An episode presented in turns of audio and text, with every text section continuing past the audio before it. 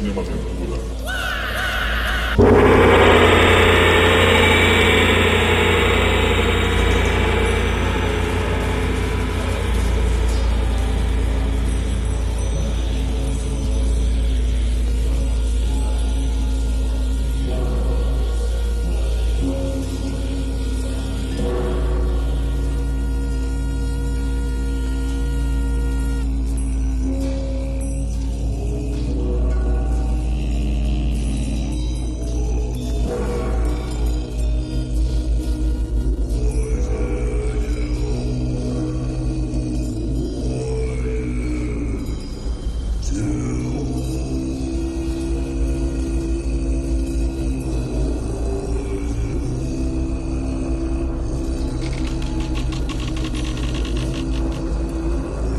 Começando mais o podcast Cinema Aventura, seu canal da ação, das artes marciais, ficção científica, guerra, western, também da biografia de astros e diretores que dão vida aos gênios mais emocionantes do cinema, quinzenalmente nos agregadores de podcast como Anchor, Spotify, Google Podcasts, edições especiais agora aos domingos no YouTube e também nós temos um perfil no Instagram, então nos siga, se você gostar, claro, do nosso conteúdo, coloca aí um joinha.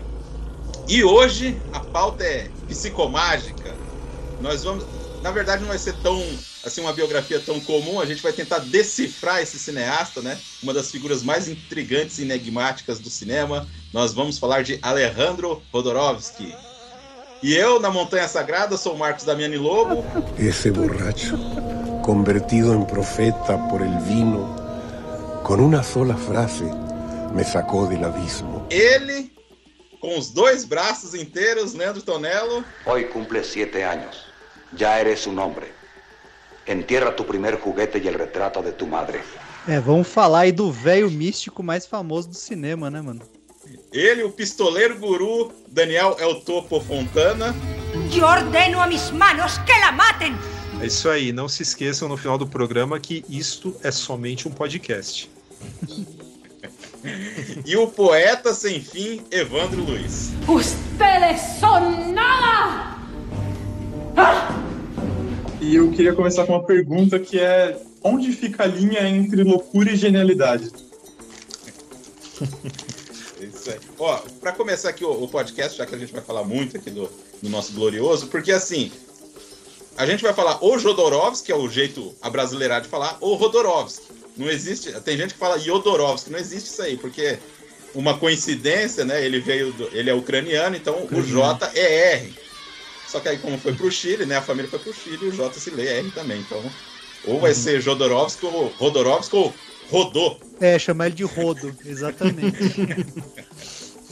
Queria dizer também aqui para o pessoal, a galera que tá tentando também decifrar aí o Jodorowsky, tem muita gente que tem dúvidas e tal. Eu acho assim que é um cineasta bem complicado e também assim, ele é um artista usando o cinema como meio ele está muito mais assim ligado a um Fellini, a um David Lynch. Claro, o David Lynch tem uma, uma potência maior assim para conduzir a história de um jeito mais cinematográfico, mas ele é um cara que assim como ele fez com os quadrinhos, assim como ele fez no teatro, em outras artes que ele exerce, ele encontrou o cinema um meio de expressão. Então, ele não vai ser tipo um John Ford que vai construir cenas ou até mesmo um Scorsese.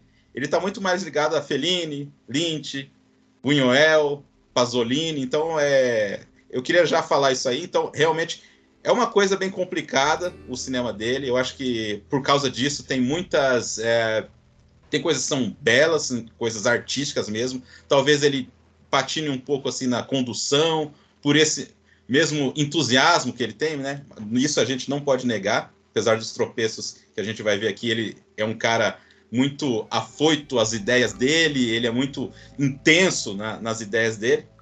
Eu só queria deixar isso meio claro aqui no começo. Então, não dá para encarar ele como um cineasta comum.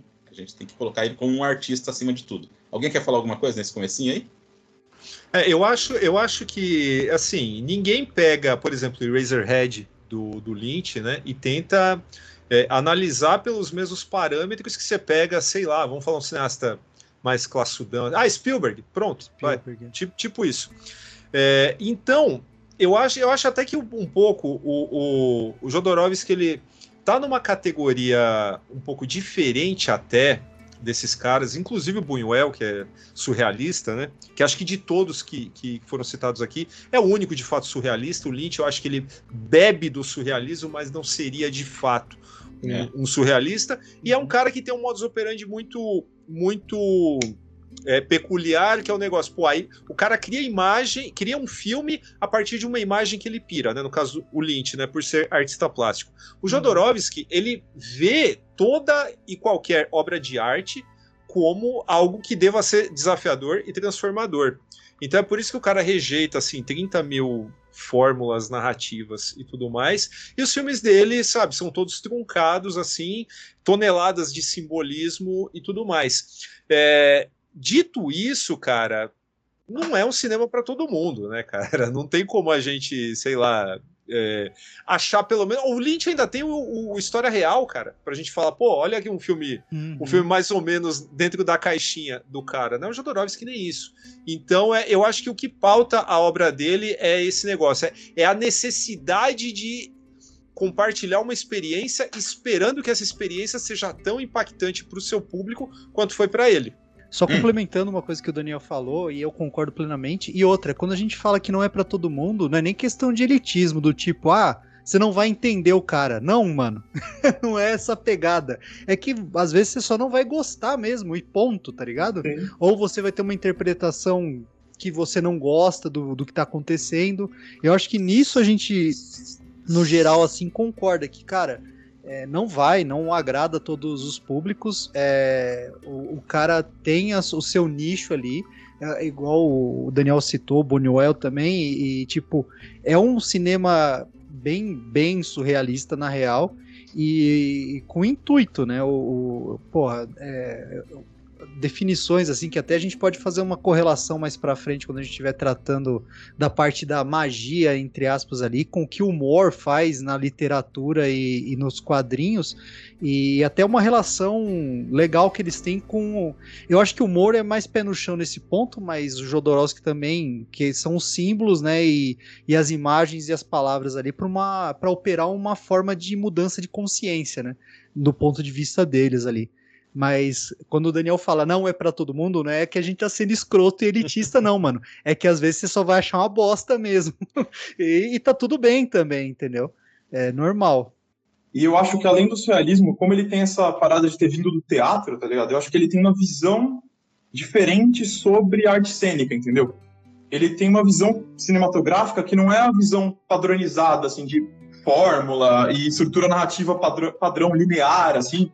Eu acho que ele tá um pouco cagando pra estrutura narrativa, tá ligado? Ele quer passar a mensagem dele e é isso que importa, tá ligado? E como ele tem essa veia muito surrealista de simbologia, misticismo, eu acho que ele busca mais uma um barato. Ele, ele até fala isso, né? Que ele busca no filme dele dar a experiência de como se a pessoa tivesse tomando LSD, só que ao assistir o filme, tá ligado? Então ele, ele tem muito essa parada de, de despertar a mente, de despertar um pensamento novo, uma transformação na pessoa. Então eu, eu acho que ele tá mais pensando nessa, nesse lado, assim, tá ligado? Ele tá menos pensando em, ah, o filme tem que fazer sentido pra caralho o tempo todo. Não, eu acho que ele não se importa.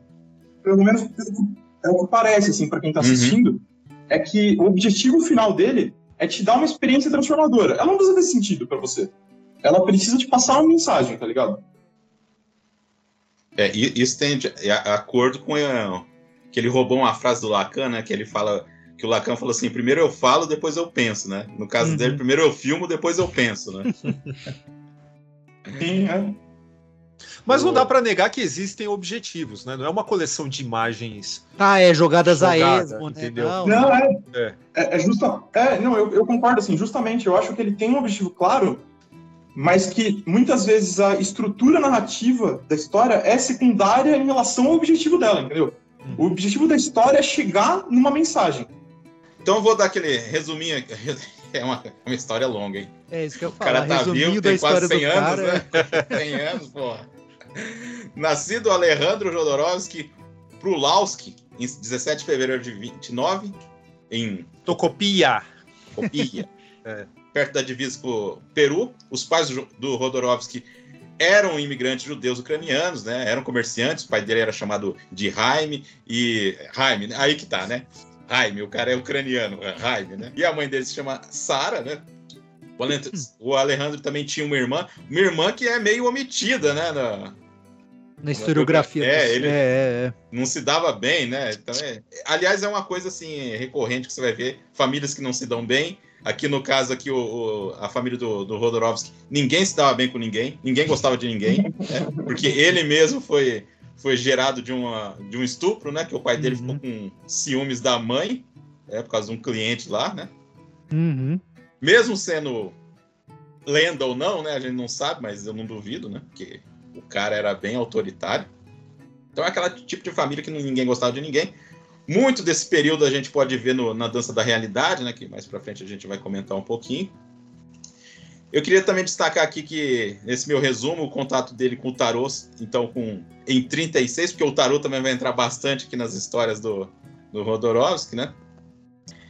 Aí, quando ele era bem jovenzinho, ele foi para mudou do, da cidade para Santiago? Ali ele teve uma adolescência bem complicada, ele sofria bullying por ser judeu também, aquela coisa toda. Desde, desde a cidadezinha dele ele já sofria bastante, né?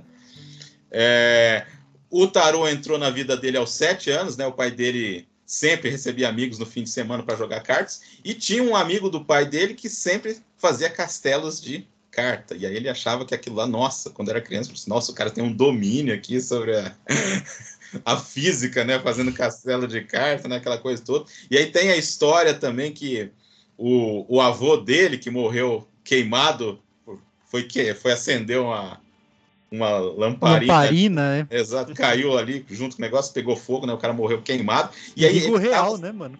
Hã? Naquela época, perigo ah, real sim, isso aí, sim, cara. Exatamente. Autoemulação com lamparina, mano. É, era, acontecia bastante. Hum. E aí ele sempre guardava uma carta de tarô junto. E essa carta acabou não pegando fogo, né? Acabou ficando, né? Claro, pode ser uma história também que a mãe contou para ele, né? Porque ela guardava aquela carta com muito com muito apreço, né? Mas mesmo assim, para uma criança de 7 anos, isso aí deve... ficou na cabeça é, do moleque, né? Dá aquela, dá aquela magia pro mundo, né? Exatamente. E aí, mergulhou na literatura, como vários adolescentes que são meio renegados aí fazem. É, leu muito nesse período, muita coisa mesmo. Começou a escrever poesia com 16 anos, né? Quando já estava em Santiago, ele também começou a a, como é que eu vou dizer assim, nas noitadas, né? nas noitadas na cidade, frequentava com amigos um parque e ele conheceu uma senhora francesa chamada Marie Lefebvre, que leu carta para ele, né, de tarô pela primeira vez, então isso aí vai voltar. Em 47, aí conhecendo vários poetas da época, Nicanor Parra, Estela Dias, Henrique Lin, ele formou um grupo teatral mímico também, então ele se envolveu com muita gente artística mesmo, né, num tal de Café Íris, que também vai aparecer nos filmes dele mais para frente. Ingressou no anarquismo, né, que é esse período que começou a frequentar a faculdade, fazendo psicologia e filosofia, mas ficou apenas dois anos. Depois foi é, abandonou os estudos e conseguiu um emprego de palhaço num circo, né? E nesse período também ele começou a sua carreira de de diretor de teatro. Então, vocês vê que em pouco tempo o cara fez muita fez coisa. Fez coisa pra cacete. Em 52, né, escreveu sua primeira peça, o Minotauro, e mesmo assim o, o Rodorovsky tentou, pensou assim, ah, eu vou para Paris e tal, né, que também é outro momento que mais para frente vai aparecer nos filmes dele. E aí em Paris ele também teve contato com outros artistas, ele começou a estudar mímica, ele um colega dele foi o Marcel Marceau, né, que talvez seja o mímico mais famoso do mundo, né, fez filme também, né, com Mel Brooks, esse cara aí. É, e ele escreveu para o Marcel Marceau, então tem toda uma, uma formação desse tipo. Alguém quer falar alguma coisa desse comecinho aí?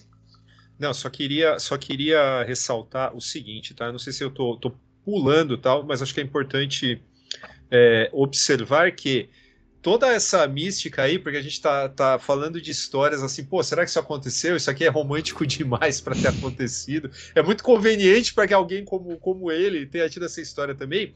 É, na Jornada Espiritual de um Mestre, né, que é aquele livro de recorte autobiográfico dele, é, tem uma passagem que eu acho que meio que desvenda isso, né? Sobre a questão daquilo que é, realmente aconteceu e o que está é, na sua imaginação. Mas se você fala tanto de alguma coisa, isso são palavras dele, né? Na, quando ele se envolveu com a tigresa, né? A, aquela, Eu tinha separado isso aí pra falar. aquela, personali, aquela personalidade tão peculiar ali do México, que assim, é- era uma pessoa que inventava mil histórias a, a respeito dela mesma, né? O boneco Tipo, que eh, saía de lugar, né? Que tava à noite, É, cada é. vez tava no lugar, né? E sobre, sobre a, a própria persona dela, né? meu? Ela criou um negócio assim que, cara, ele sabia que não era 100% real, mas nem ele estava mais ligando para isso. Então eu acho que essa, essa relação do daquilo que, que acontece e aquilo que se cria é, meio que se confunde na vida dele, né? E não faz mais diferença no final das contas, né? E quem somos nós para julgar, né? O cara, o cara fingiu tanto, o cara é, não é bem fingir a palavra, né? mas ele viveu tanto essa questão do artista que agora não faz mais diferença se isso aconteceu, né? Aconteceu e pronto, né? É assim, a biografia do cara é isso, né? Que você acabou de falar. É Não tipo quando o Prince mudou de nome, né? E virou só um símbolo, mano. O É. artista antigamente É, chamado mas, de a- Prince. mas ali tinha um motivo. né? É, não, tinha, eu tô, mas, é, tipo, entendeu? O cara mentaliza tanto aquela porra que já não tem mais diferença entre o que é real e o que o cara, né? É, mas não é, mas a gente tem que deixar claro que não é tipo um Naldo. Não, né? é. Contando mentira aí. né? O Naldo do cinema é foda. Aí em 57, ele né, faz o seu primeiro curta, acreditado como Alexandre Jodorowsky. Isso que eu ia falar, cara, eu estranhei pra caramba, porque eu, não, eu nunca tinha visto esse curto, eu assisti pra, pro- por causa do podcast, eu, eu vi Alex, Alex, é Alexander, né, na verdade, ali, né, porque Ah. o negócio é francês, né, É. eu, quem que é esse cara, mano? E era ele, eu falei, ué, mudou o "Nossa, nome mais um parente, né? Mais um é, eu filho, falei, né? porra, é o quê? Pri- É irmão essa porra? Não, era ele. Eu falei, olha só, nome artístico, então. Tava experimentando, né? Sei lá. O que é inspirado na novela do Thomas Mann, né? Que é as, as cabeças transpostas. Uhum. Esse filme eu falo que é um cruzamento de Chaplin com Buñuel, cara, porque é muito. Não, mas eu, cara, eu achei mais palatável do que o É, segundo é. curta dele. O segundo curta dele, cara, o, o Teatro Sem Fim foi, foi difícil de passar, assim, cara. Assim, então, eu gosto bastante desse filme aí da Eu gravação. gostei também, cara. Achei interessante visualmente. As cores são bonitas, assim. A, É, é. a cinematografia do negócio é bem feitinha. Eu achei legal, cara. Que foi perdido até 2006, né? Até 2006 É, foi- trouxeram de volta, né? Exato. Aí nos anos 60, conhecendo a Valérie Troublé, pô, é, é difícil, cara. é difícil, é difícil. né? Da qual ele teve quatro filhos homens, né? Aí ele mudou para o México. Uhum. Claro que um sujeito desse nos anos 60, né? Aquela agitação toda. Conheceu o Fernando Arrabal, que tem outros filmes também. Tem, tem filme dele aí para assistir aí também. Tem o Viva a Morte, é um filme bem interessante. Também é cineasta. O- e o Roland Topor, né? Figura lendária aí das artes visuais aí. Visuais. também foi escritor do Inquilino, né? Eu tenho o livro dele aqui, eu até esqueci de separar aqui. Aí com eles teve o movimento Pânico, né, que explorava o teatro da crueldade ali do, do Artaud, né, quase que eu chamo de caos do surrealismo, né, do, eu, eu chamo que é o- tipo se fosse no rock ia ser o choque horror, assim, o rock choque assim, cara, que é muito, né, tudo muito intenso. Muito assim. intenso demais. é. Uma coisa que a gente vai falar lá na frente que tem a ver com isso aqui também é os tratamentos de cura entre aspas aí do do Rodorovsky, né, das performances, que são mais performances artísticas do que terapia, né, científica, né? Uhum. Mas o, o movimento pânico, né? A gente só vai fazer esse recorte porque é uma coisa importante que, que fez diferença aí na vida dele, né? Foi, um- foi um grande movimento que era mais ou menos uma piada ali, porque cada um foi fazer uma coisa diferente, né? Tipo, não foi que nem o, o dogma que os caras escreveram todo o negócio ali, chegou no segundo filme e todo mundo já esqueceu, né? Que não Esqueceram tudo, fez, né? Exato. Aí ele mudou-se para a cidade do México. Ali nasce o Brontes, né? Que é o seu primogênito, né? Que quase foi o Paul Atreides, né? Nossa, é verdade. Sofreu pra caramba, né, cara? Porque, assim, acho que tomou até varada nas costas pra treinar, né? Cara, Nossa, é, então. Aliás, uma coisa que eu ia perguntar que eu, que eu não vi, cara. O- eu acho que o Jodorowsky tinha alguma noção, né, de luta, né? Parece não- que sim. É, ele Por- teve por- treinamento, né? Mas eu não, eu não, não achei nada, ele, tipo, de, de, de treinamento marcial que ele fez. Porque você cara. vê que os golpes que ele dá no- nos filmes ali é cara que manja, porque o golpe, é- assim, o, a posição é meio perfeita, assim, né? Não, e mesmo, tipo, ele tinha uns orientalismos assim que mostra que, tipo, alguma. algum. alguma noção de artes marciais ele tinha, assim, mesmo no. no naquele curta do. Ah, eu falei o nome e esqueci, o Teatro Sem Fim que tem um samurai lá, etc, tal. Você vê que a coreografia de luta, assim, faz um pouco de sentido, tá? Mas eu não achei nada referen de referência uhum. disso, assim, dele. Mas, assim, o cara, o cara como mímico, ele deve ter estudado uma, uma série de disciplinas, né, de uhum. movimento uhum. e o caralho. E, assim, essa fase do México também é marcada pelo, pelo tempo que ele foi discípulo do, do, do Eiji Takata, né, cara? Uhum. E talvez conhecesse alguma coisa de artes marciais também, né? É podemos conjecturar. eu não achei nada disso aí. É. Aí o Brontes mexeu muito com, com teatro, né? Aí o, a, a, filha dele também agora é famo, famosinha, né? Vamos dizer assim, né? Modelo e atriz, é a Alma. No uhum. México também, em 65, nasce o Axel Odorovsky. Como é que é o outro nome dele? É... Ele tem um outro nome também, cara. Aí uma, em uma das peças né, na qual eu trabalhava, tinha um rapaz chamado Samuelito, que o pessoal chamava lá, que era ele tinha um, um pouco de deficiência, né? É. Esse rapaz é curioso que aí ele começou a tipo, ser meio contra a regra ali, toda uma, uma situação ali. E ele acabou se matando meio que sem querer, se jogando da janela, né? Pra você ver que ele tinha problemas, né? Esse rapaz aí, né? E, pô, o Jodorowsky gostou muito dele, gostava muito dele, assim, né? Que ajudava e tal. Ele simpatizou com, com, com o rapaz. E o pai dele era rico, né? E aí ele conversando, pô, Jodorowsky, vamos, vamos fazer uma peça em homenagem ao filho e tal, não sei o que. Não, melhor, cara, dá pra gente fazer um filme. E aí que ele conseguiu dinheiro para financiar seus dois primeiros projetos, que é o, um, o primeiro que a gente não vai, não é um destaque grande aqui nosso, a gente vai falar rapidinho, que é o fã do Elis, né? Uhum. Teve uma recepção meio morna, muitos acharam é, ele Mas foi, muito... foi, expulso do México, né? Por causa disso, né, é, cara? Tem esse detalhezinho. Pequeno detalhe, hein? Que ele teve, arrumou encrenca com muita gente, né? Porque o filme é. Se a gente tá falando que essas piras aí dele aí, cara, esse filme é totalmente pirado, né? É, não tem nem época. história, né? Não tem nem história, tipo, é só um. Você tem uma, uma narração em off meio, tipo, aleatório no começo, explicando o que é Tar lá, né? Da cidade, e uhum. o e depois é tipo, lá querendo depois é, é, tia é tia jogando bola de boliche nele em preto e branco. é uns bagulho que assim, tipo, é, é o que eu falei, cara. Tipo, esses primeiros trabalhos dele, o, o, o, primeiro curto eu acho da hora, o segundo eu já acho o teatro sem fim acho meio chatão assim.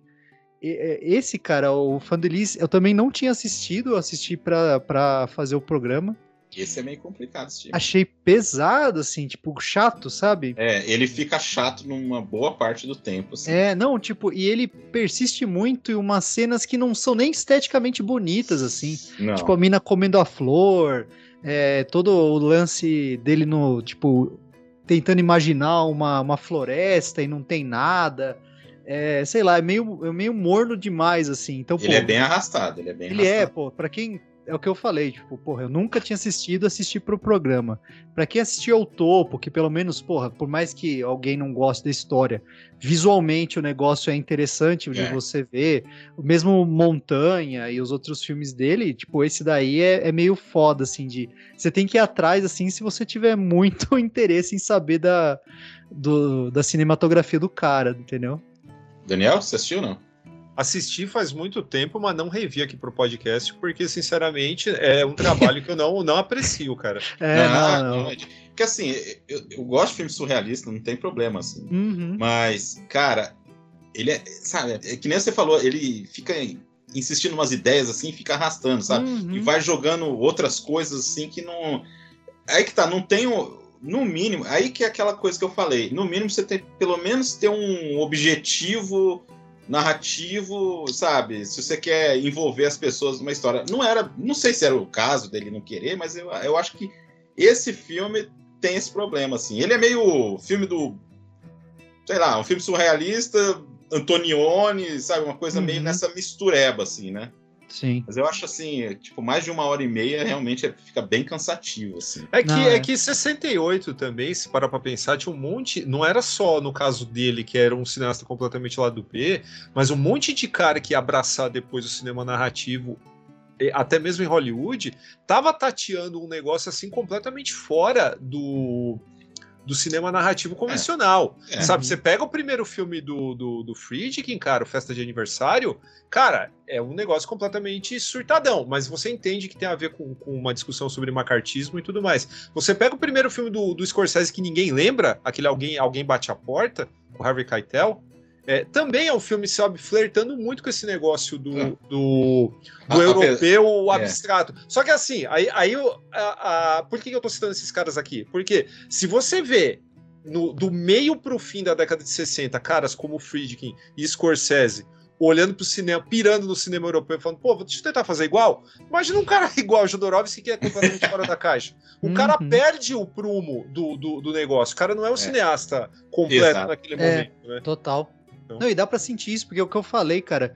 É, você não consegue sentir nem para onde tá caminhando, nem esteticamente, cara. Tipo, você, e você fala... não se importa. O problema não. é também não se importar com os personagens, tipo, fica aquele negócio só. É, até no jogar. Cama da Luz você quer saber da história do cara até o final, entendeu? Pior que é. É, isso aí que. O, o Daniel, só o parênteses aí do, do Scorsese, apesar que na primeira cena do filme você já vê que é um filme do Scorsese, né? Que é o cara levando uma bifa lá na. é verdade. já é. é. Esse é o Scorsese mesmo. É, então, rapidinho, aí teve toda uma treta, foi polêmico, o filme ficou sete anos proibido, sabe? Foi lançado depois, então quer dizer que oficialmente para o público, o primeiro filme do Jodorowsky é o, o El Topo. El Topo. Antes disso, antes disso, ele lançou seu primeiro quadrinho, que é o é, que é um é, mexicano, né? Heraldo de México. Aí, os anos 60, ele começou a sua. No finalzinho, ele começou as suas experiências lisérgicas transcendentais, né? Que é um cara que hoje ele não bebe, não fuma, ele não faz nada. Ele só usou droga nesse ponto da carreira. Não precisa mais, né, cara? Ah, então, né? Já tem flashback o suficiente, né? já tá impregnado na célula, já, já vai caindo aos poucos, né, cara? Exato, o cara do nada já tem uns, uns Aí, aí, até o. Aí, que nem o Daniel falou da, da jornada de um mestre, né, que esse livro aqui. Aliás, esse livro aqui que pegamos várias informações para fazer o. Tem, tem que falar das fontes, né? Tem que falar das fontes, senão o cara vai falar que a gente tá falando mal de nazista, que nem daquela vez, né? Aqui. ah, é. uma fonte importante, tá? É, eu também peguei um pouco da, da, do Caminho do Tarô, né? Que é o livro que ele vai fazer lá na frente também, conta bastante historinha. E aqui ele começou a mexer com esoterismo, meditação, budismo, feitiçarias e afins, né? Uhum. Muita gente que era famosa desse círculo aí da, né? O Taka, como é que é o japonês? Ejo, Ejo Takata. Ejo Takata. Você quer falar alguma coisa desse período aí, dessas loucuras aí, não? Cara, assim, quando você lê é, esse recorte biográfico do, do Jodorowsky, eu, eu, assim, eu fiquei muito interessado nessa, nessa questão do Koan, que é algo uhum. que, que, assim, que está impregnado na, na obra do cara, né? O que, que é um Koan? É mesmo que uma charadinha zen, né? Aqui ele martela pra cacete nesse livro, é aquela assim, ah, duas mãos fazem um som de palma, mas qual é o som de somente uma mão? Né? Isso tem uma resposta fácil? Aliás, isso sequer tem uma resposta? Aí é que tá. Pode parecer muito idiota a gente a gente jogar isso aqui para quem está ouvindo que nunca teve contato com esse tipo de filosofia oriental, porém é, existem outras que elas é, tipo chamam a gente para reflexão. E essa e mesmo essa aqui, cara, quando você fala assim, pô, qual é o som de uma mão aberta? Quando alguém faz essa pergunta, ao invés de dar uma, uma resposta objetiva né, e cartesiana para isso, é, não é melhor, acho que para todos nós, a gente pensar, tá, mas peraí, mas por que o cara está fazendo essa pergunta, né?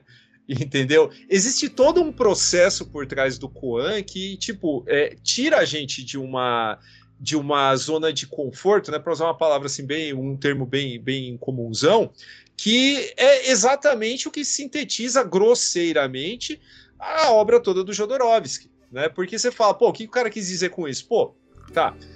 Em certo sentido, não tem, não tem por que a gente ficar remoendo isso. A gente tem que sentar e, e, e embarcar nisso. Eu acho que essa questão do Kuan ela, ela, é muito, ela é muito representativa, né? E a gente não poderia falar dos filmes dele sem trazer essa questão da charadinha zen. E quem, sabe, ouviu isso e, pô, acendeu aí uma luzinha, cara, procura aí na Amazon, cara. Tem inúmeros livros falando sobre, sobre Koan, assim, coleções de Koans para você, sei lá, deixar na sua mesinha de centro. Aí uma hora você abre, lê um Koan e tenta pensar sobre ele. Então, pode parecer que não, mas é um exercício assim que pode ser muito recompensador, né? Uhum. O, o, Daniel, eu queria falar um negócio também que assim, é, ligando com tudo isso aí que a gente está falando, esse livro aqui, talvez a pessoa vai, vai comprar, assim, vai ver um livro do, do Rodorovsky, vai comprar assim, achando que é histórias do cinema, ou a, vers, a visão dele do cinema, sabe? Esse tipo de coisa. Tem muita gente que gosta de cinema mesmo, mas gosta mesmo. Só que só vê o cinema. Ah, só vê sim. o lado do cinema. Falta um pouquinho. Eu acho que o, o Rodorovsky está dentro desse. Você tem que ver uma outra coisinha para você poder entender e fazer as ligações. Uhum sabe? Então é, tanto é... que o meu primeiro contato com ele foram os quadrinhos, cara. Eu fui descobrir o cinema do Jodorowsky depois, assim, cara. É, é, a gente vai falar um pouquinho depois, mais pra frente dos quadrinhos. Aí o, aí o Daniel tinha comentado também da Irma Serrano, né, que é a tigresa, e assim, é, eu tinha pego ali a, a, frase ali, que ele falando assim que a pessoa cria uma beleza ilusória para tornar a realidade mais suportável. Uhum. Então é, é muito interessante isso aí. É, a gente tem que pensar, cara, assim, eu já, já, já vou deixar, já devia ter falado isso no começo, uma, deixar essa provocação aí, cara. Cara, não vai faltar gente para falar assim, tanto o o Jodorowsky quanto o Alan Moore, sei lá, que tem estilos de vida assim bastante assim fora do padrão, não falta nego para chegar e cravar. Ah, mas isso aí é marketing, não sei o que lá, o cara tá inventando uma pá de besteira, não sei o que lá. É, é, na verdade, cara, do, da forma como eu vejo, essas pessoas, elas, elas são livres, cara. Elas não estão nem aí para aquilo que a gente tá falando, entendeu?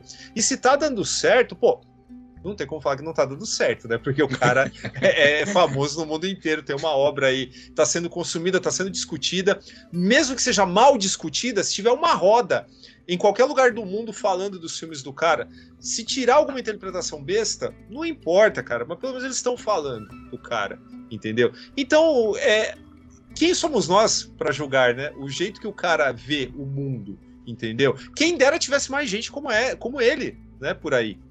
É que tipo, o humor ele tem um pezinho, tipo, na, na, na nas convicções dele, ele tem um pé no chão que foi engraçado. Tipo, eu tava vendo entrevista com ele, inclusive recentemente, que ele fala, né? Aos 40 anos, ao invés de entediar meus amigos com algo mundano, como tipo uma crise de meia-idade, eu preferi me declarar insano e, e me, de, me autodeclarar um mago, tá ligado? então, meio que ele tem essa. Mas eu, eu, a interpretação de magia dele é, é seríssima, cara. E eu acho interessante do ponto de vista dele que ele fala como antigamente a, a palavra mágica tá, a magia em si estava associada à arte, né? E pô, quem, uhum. quem é você para falar que o cara não é um mago ali, mano?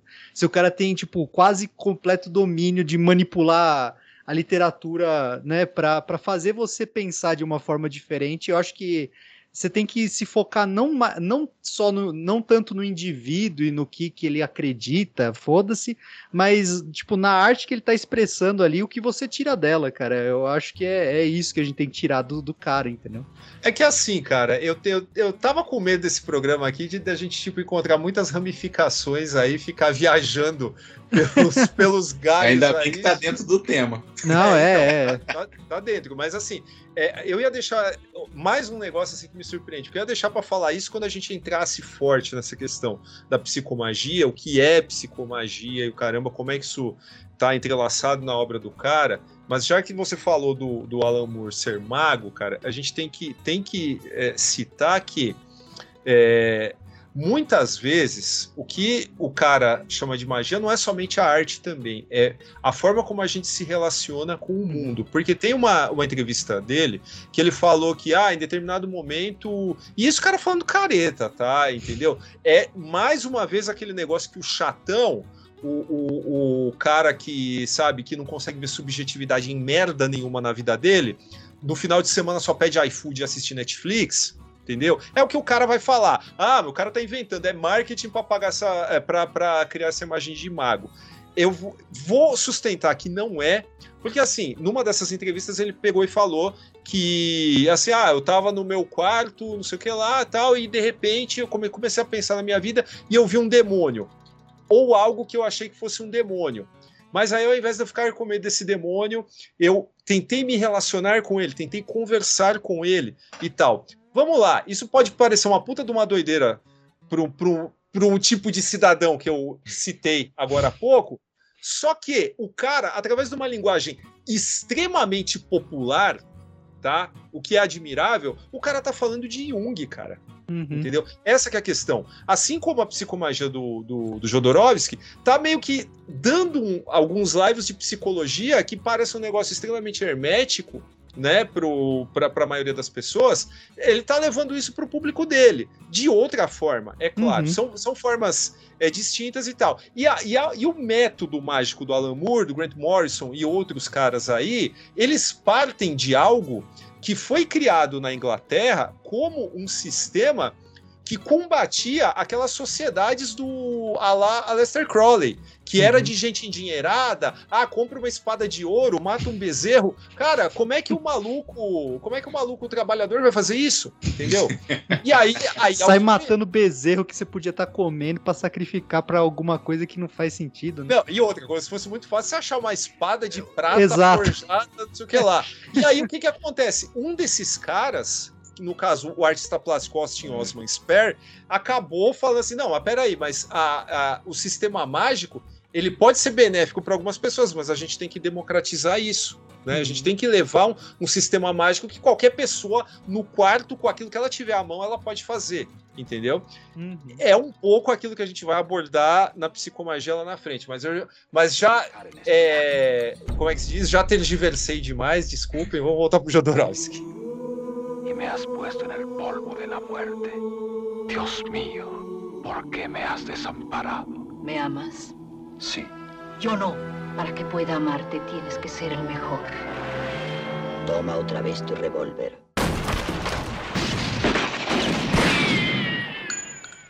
Então vamos lá.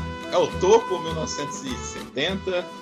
o filme das madrugadas, né? O primeiro filme a ser exibido à meia-noite, né? Aquela coisa toda. O pai, né, dos filmes da meia-noite. É... Exatamente, cara. E aí, vamos eu acho engraçado o jeito que começa, né, mano? Que o. Porra, você tem sete anos, já é um homem. Enterre seu primeiro brinquedo e o retrato da sua mãe, tá ligado? Já é. começa, já. É, é, é velho. É, é tipo total. É, total. Já, já dá aquela, né? A cinematografia daí é foda, hein? Isso Esse que eu ia falar, mano. Aí você já percebe o salto, porque, mano porra, no, no, no, no, no Fando e, e, e, na, na Liz, cara, é, como eu disse, é porra, cansativo e, e, visualmente não tem nada que, né, beleza, é um surrealismo lá, mas não tem, sabe, aí não, agora, tipo, porra, os, o enquadramento, porra, a estética é, é, da hora, assim, cara. Apesar que eu, eu, fiz uma anotação aqui que é uma zoeira, obviamente, que eu pus que o, o Jodorowsky é o criador do, do Gankata, né, mano, para referências aí ao... ao equilíbrio, mano, porque Nossa tem o pistoleiro, né? E, tipo, tem toda uma. Como que fala? Uma. É uma dança, né? Mesmo os. os, os, os, ah, os conflitos armados ali e tal. É, tem toda uma, uma estética tal. É bem legal, cara.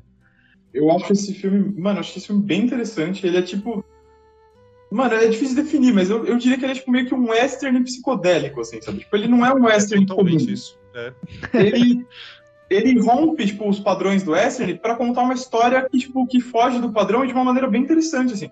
Eu acho que além da estética, que o Leandro falou bem, eu acho a estética desse filme maravilhosa, velho. Ele tem, tipo, umas cenas, assim, são muito criativas, muito inovadoras. Inclusive, essa é uma das coisas que eu mais go gosto nas obras do, do Jodorowsky, é o quão vanguardista ele é, assim, sabe? Tipo, mano, ele, ele quer que se foda o que fizeram antes. Ele quer fazer uma parada nova, sabe? Ele quer fazer uma parada nova. E oi, oi, isso aquela cena que ele tá chegando naquele vilarejo, e aquele sangue, assim, tipo, como se fosse um rio, assim. Mano, cara. é da mano, hora, muito mano. Foda. É muito foda aquilo ali. Mano, então. Aquilo assim, é a cara da época, né? Oh, desculpa, pode Sim. Falar.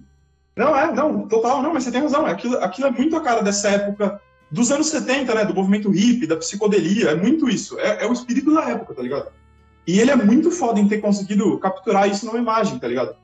E, e, assim, tipo, mano, ele pega um, esse gênero do western e subverte, porque ele não conta uma história de vingança, que é um tropo clássico de western. Ela começa aparecendo que vai ser isso, sabe?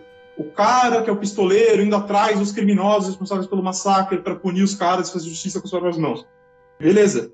Mano, isso acontece, sei lá, no primeiro quinto do filme, tá ligado? Ele, É. ele termina isso. É, se você espera aí- isso, é totalmente anticlimático, né? Se você acha que o filme vai ser isso, você tá fudido, mano. Então, e nisso, nisso ele é foda também, porque a pessoa que começa esse filme pensando que vai ser isso, pô, com 30 minutos ela já, já percebeu que não é mais, tá ligado? E tipo assim, ele, ele começa o filme com uma frase que é, tipo, a, ah, eu até anotei aqui, deixa eu ler pra eu falar direitinho. Ele fala assim, ó, topeira, topeira né? busca os... Isso, é, porque topeira em espanhol é el topo, inclusive, né? Ele fala assim, a topeira busca o sol, mas quando o encontra, fica cega. E isso é muito foda, porque o filme é isso, tá ligado? Porque o- é- ele deu o resumo do filme na frase inicial. Ele te contou a história. Porque qual que é a parada? O cara consegue a justiça. Ele não satisfaz com isso. Aí ele encontra a mulher. Aí ele larga o filho pra ficar com a mulher. Só que a mulher não ama ele. A mulher fala assim, ó, você tem que ganhar desses quatro mestres pra eu te amar. Tem que ter Aí mais aí, atrás- pra eu gostar de ser. É, exatamente. Você tem que ser mais foda. Aí ele vai atrás dos quatro mestres. E ele vence eles. De maneira até exótica, assim. Ele, ele trapaceia, a real é essa. Vamos falar com. Vamos falar um português, Ah, claro. Tá sendo tá, palavras fortes aí, né? Ele trapaceia, pô. Ele, ele trapaceia pra os caras, obviamente. Não é tipo, não é nenhuma conclusão genial, ele trapaceia. E assim, beleza, ele ganha. Só que depois, a mulher não fica com ele, tá ligado? Troca por outro. Porque ele, acabou a ganância dele, né?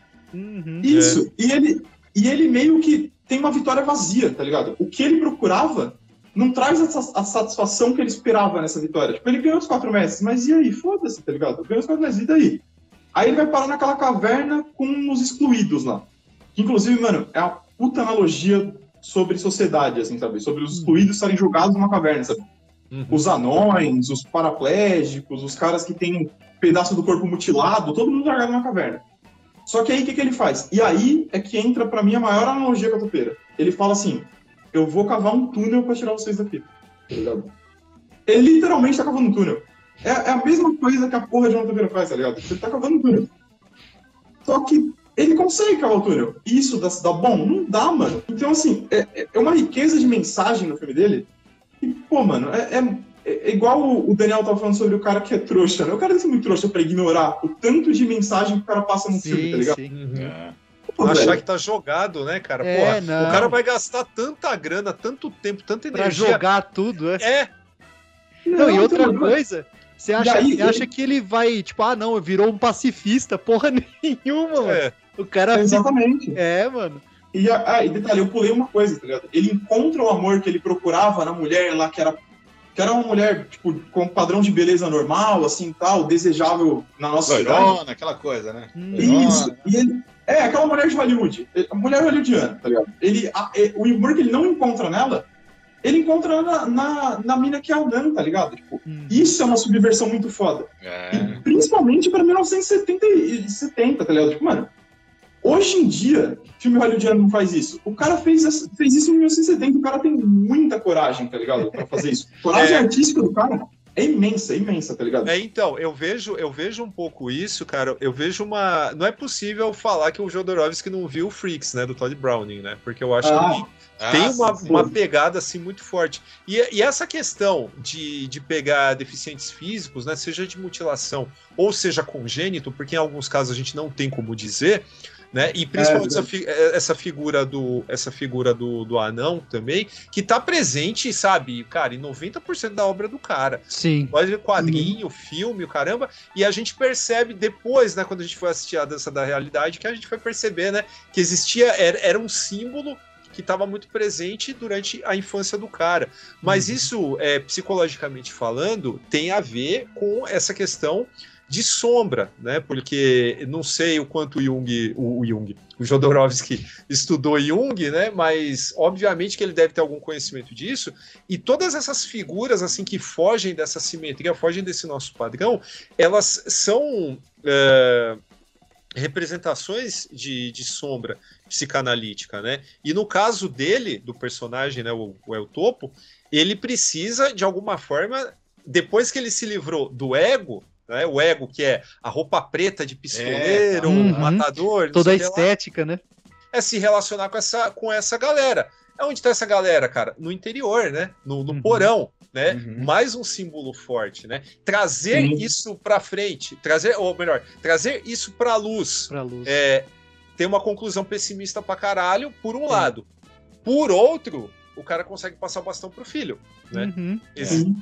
né? Então eu acho que aqui Que, a que gente- vamos, vamos ser É. sinceros. Cara, é uma surpresa, né? É, não, É, total. É tipo meio surpresa, né? Não, e outra coisa que eu acho muito foda desse negócio do filho assumindo o manto dele, o filho se torna o novo pistoleiro, é que entra naquela parada meio Nietzscheana, assim, de eterno retorno, tá ligado? Tipo, o filme não Sim. acaba. É, o filme acaba com é. um novo ciclo, tá ligado? Ele acaba com um reinício dessa busca por essa iluminação, assim, essa busca por, por respostas, entendeu? Uhum. Quem E vai solucionar os um problemas? filho engatilhado, né? Já nasceu outra criança, Isso, né? Exato. É, e, leva, e leva embora a mulher do pai. Tem isso É. também. Olha, é foda, hein? É, É tem isso tem até, tem até esse simbolismo, é. Mano, o, o, o quanto, o quanto ele é rico em simbolismo, o El Topo, é foda, tá ligado? Mano, Uhum. é, é muito rico em simbolismo. E isso que eu tenho a noção de que eu, com certeza, não peguei tudo, tá ligado? Tipo, eu não tenho a pretensão de achar, ah, eu entendi tudo. Isso Não, não, não tá Não, é. Não dá. Não dá, exatamente. Eu, eu acho da hora, uma coisa que o Daniel falou até, que eu não acho que você tem que assistir. Isso, é- essa é uma dica para quem não assistiu uh, Rodorovsky, tá pensando se vai ver ou não. A minha, a minha, o que eu vou te falar é assista, mas não vai assistir com a pretensão de eu quero entender tudo. Não, mano. Uhum. Assiste para apreciar o filme, tá ligado? Esse é o rolê. Assiste pra apreciar o filme. Entende o que você entendeu e o que você não entendeu, mano. Suave, velho. A vida não é pra gente entender tudo, tá ligado? É. Tranquilo, sabe? Não, é um filme de western que tem trechos de duelo com música budista, Exato. tibetana. É, nossa, doideira. E outra, outra referência ao, ao Buda ali, né? O Siddhartha é a Mara, né? Que o nome da mulher dele é Mara, né? Que Mara, é o é. demônio que, que, que ficava tentando ali o Buda no deserto, né, cara? Então tem, Uhum. tem muitas leituras, assim, é- é- tanto da história, que aí tem essas coisinhas aí, quanto o subtexto, quanto isso também que o Daniel tá falando do, de Jung no meio, cara. É realmente uma salada, só que assim, esse aqui é tudo mais assim, como é que eu. Não vou falar que é, é palatável, mas assim, você. Ele tá em a favor da história, tá tudo a favor da história, né? Sim. Não é uma coisa jogada, que nem o Daniel comentou aí, tá meio jogado e tal. Aqui, Não, não. Aqui não, tá em Não. favor da história, né? Tem uma. Pô, o cara, os caras vão tirar duelo no. soprando uma bexiga e jogando a Não, bexiga. aquilo, aquilo é divertido demais. É, é- é genial aquilo lá, cara. Caramba. É, na- nas palavras dele, né? Trazer. é, falar linguagem do inconsciente para o consciente, né? Porque a gente não assiste filme com o olhar do inconsciente, a gente tá ali ligado no negócio. Então Uhum. eu- ele meio que vira do avesso, né? A Ah, lógica. sim. Aham. Uhum. Essa. é- é, eu acho que dá pra, dá pra De fazer o, o é, como é que é, que é? É, o consciente entender o subconsciente, não, um negócio Hum, assim, né? Isso. É que assim, vamos lá, tudo, tudo que a É. gente espera de um filme é que um filme, é pelo menos eu, né, no caso, te tire do, do lugar comum, né? Se você tem como traduzir essa sensação em palavras para alguém, tipo assim, fazer, é, tipo, você tá no, no, no primário e vai ter que fazer a redação para a professora, né? O que, que você acha de tal filme, entendeu? Uhum. É, as coisas não precisam ser assim, né, cara? Existe uma coisa que é sensorial nesses filmes, tá?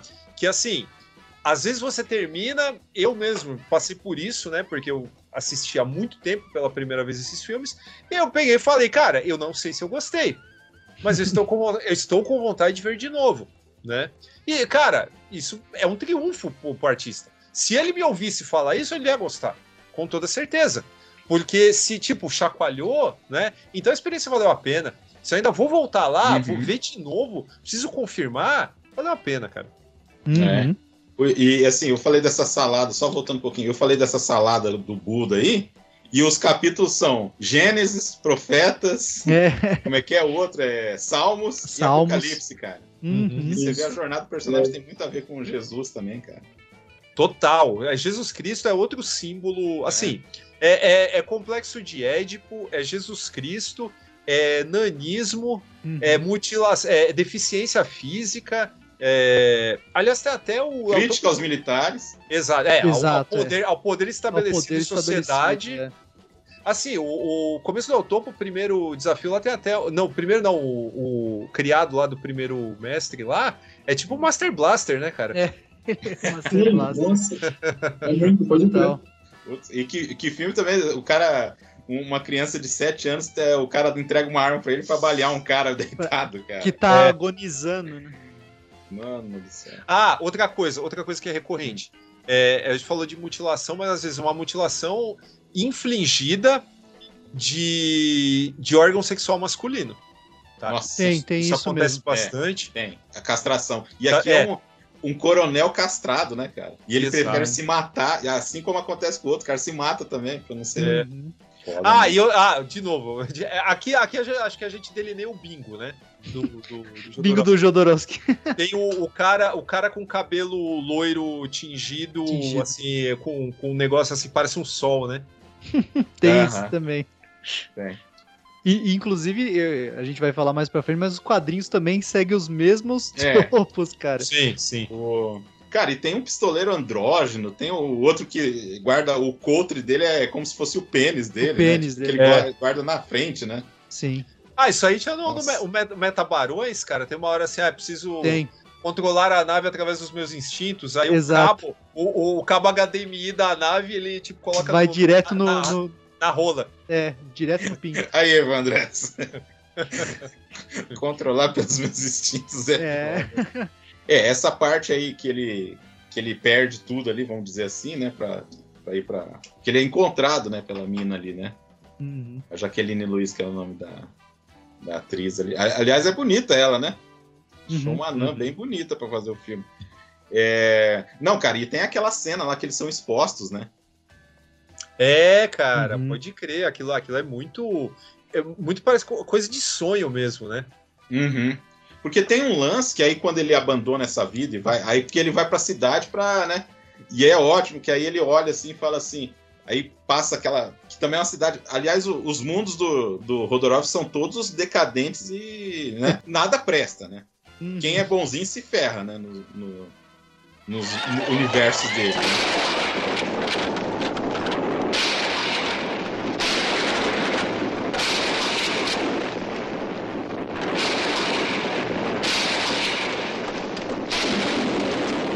Por isso que eu, sinceramente falando, e eu não sei se, se outra pessoa vai conseguir dar essa vazão assim, porque no, no cinema dele, acho que também é, a- a visão é sempre muito pós-apocalíptica, tal, etc. E eu acho que hoje em dia ele conseguiria fazer um negócio mais bonito, entre aspas, tipo, pô, é só ver, a- tudo bem que, tipo, a, a- ele, a arte ajuda também, mas, pô, você vê as coisas do Incal, do, do Metabarões mesmo, cara, é lindo e gigantesco, entendeu? Então eu fico imaginando, tipo, o Jodorowsky com, com grana pra fazer o que ele pensou, por exemplo, nos quadrinhos no cinema, tá ligado? Ia ser foda. Hoje era melhor fazer em animação, né, cara? O, Ah, É, é. sim, sim, o Aranha sim, sim. Verso tá aí pra prova provar pra. que- É, não, total, concordo, concordo plenamente. Mas, tipo, a visão dele no cinema, de alguma forma, ia ser muito mais da hora hoje em dia, tá ligado? Ah, sim. Até mesmo, tipo, não falando, né, mas, porra, o, é, esse árido, né, esse bagulho é, é foda, é muito da época também dele ali. Ah, uma outra cena. Então, esse mundo aí, é, nessa cidade que ele chega ali, né? Que é todo mundo degenerado ali, né, cara? O que, que você vai falar de uma cena em que o padre tá fazendo uma missa e fazendo roleta russa com. Não, e, Nossa, e- e cara. sendo juiz de, de, tre- de, de luta até a morte também. né? É. Tem essa É, ó. também, né? Último comentário, tá? Ah. Altamente política essa questão, né? De um cara com roupas monásticas é, ah, é, não, é total. botar fogo no Vietnã, corpo. né? Vietnã É, total, total, né, cara? total. É, É. Aquela cena é, é emblemática, assim, é o mesmo. É o mesmo. Até o enquadramento, né? Se você for ver assim das fotos e de como Uhum. foi registrado o, o monge tibet, é, não tibetano, não, desculpa, o monge budista é, se autoimolando lá no Eu Vietnã. eu usou um cadáver de verdade, né? Vocês sabem. né? Não, não sabia. verdade, Não sabia Um não. esqueleto de verdade pra botar fogo lá. Caralho. Nossa, eu não, não fazia ideia também. Então é um filme que, que nem o Evandro falou, né? Você vai esperar uma coisa e não é nada daquilo que tá esperando, né? Mas realmente, é, olha, as mensagens são bem. Algumas são bem claras e são bem fortes mesmo, assim, cara. Do jeito Ah. que deve. Eu acho que as- o que era pra sacudir mesmo, ele colocou mesmo na tela ali, né?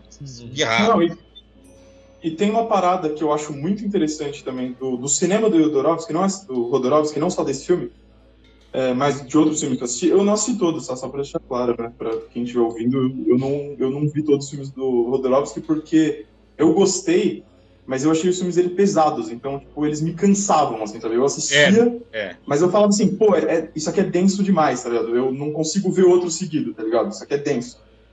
E uma coisa que eu acho muito foda é que além das mensagens que ele passa, eu acho que ele levanta questionamentos. Tem coisas que ele não te dá uma resposta, mas ele te faz questionar certas coisas, entendeu? Sabe? Tipo, Ele, ele coloca pulgas na sua, ore- na sua orelha, ele coloca, tipo, grilos na sua cabeça, grilos de grilo o, o Damiani manja, tá ligado?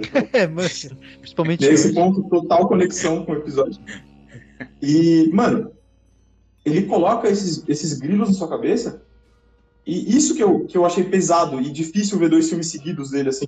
Eu tenho que deixar pro outro dia, ou para alguns dias depois, porque, pô, às vezes você fica com aquele negócio martelando cabeça, você fala, caralho, velho. Mas, e isso, tá ligado? E isso no filme. E eu acho isso muito da hora, eu acho muito da hora a arte com esse papel de levantar questões, entendeu? De te fazer refletir, de te fazer pensar, tá ligado? E não só te dar respostas pron- prontas, tá ligado? Com Isso certeza. aí. Então vamos para o próximo aqui. Então o, o El Topo foi vendido para o Alan Klein, né, que foi presidente da Apple e tal, um cara que sempre se envolveu com muita polêmica aí no mundo da música aí, né? E aí, para sorte do, do, do Rodorovsky, esse cara comprou por causa que o John Lennon gostou do filme, né? Uhum. Aquela coisa toda. E vamos trazer esse cara aqui. Aí, em 71, só um detalhe, nasce o Theo Rodorovsky, né? Que também atuava, claro, né? Porque senão vai levar chicotado, que nem o, o Daniel falou aí, né? É. Eu tenho Aí- que passar o baronato pra frente, né? É, Mas exato. essa Funciona. Aí vem a Montanha Sagrada de 73.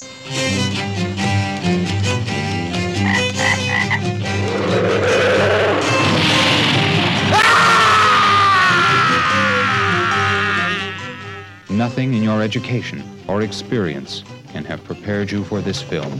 Alejandro Jodorowsky's The Holy Mountain.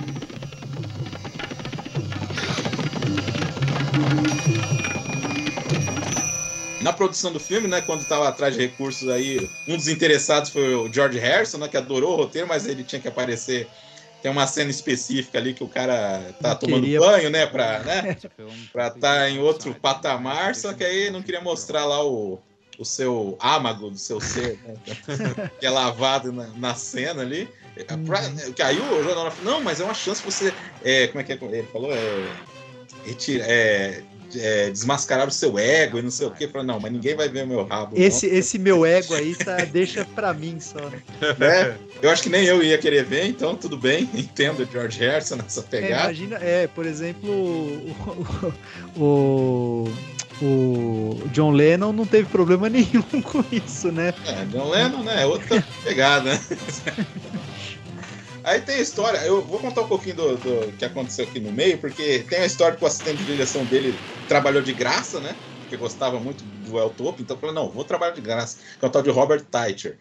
E aí, esse cara fez diferença porque o- um dos produtores, um tal de Visk, fugiu para Israel com 300 mil dólares, levou o dinheiro da produção, Caralho.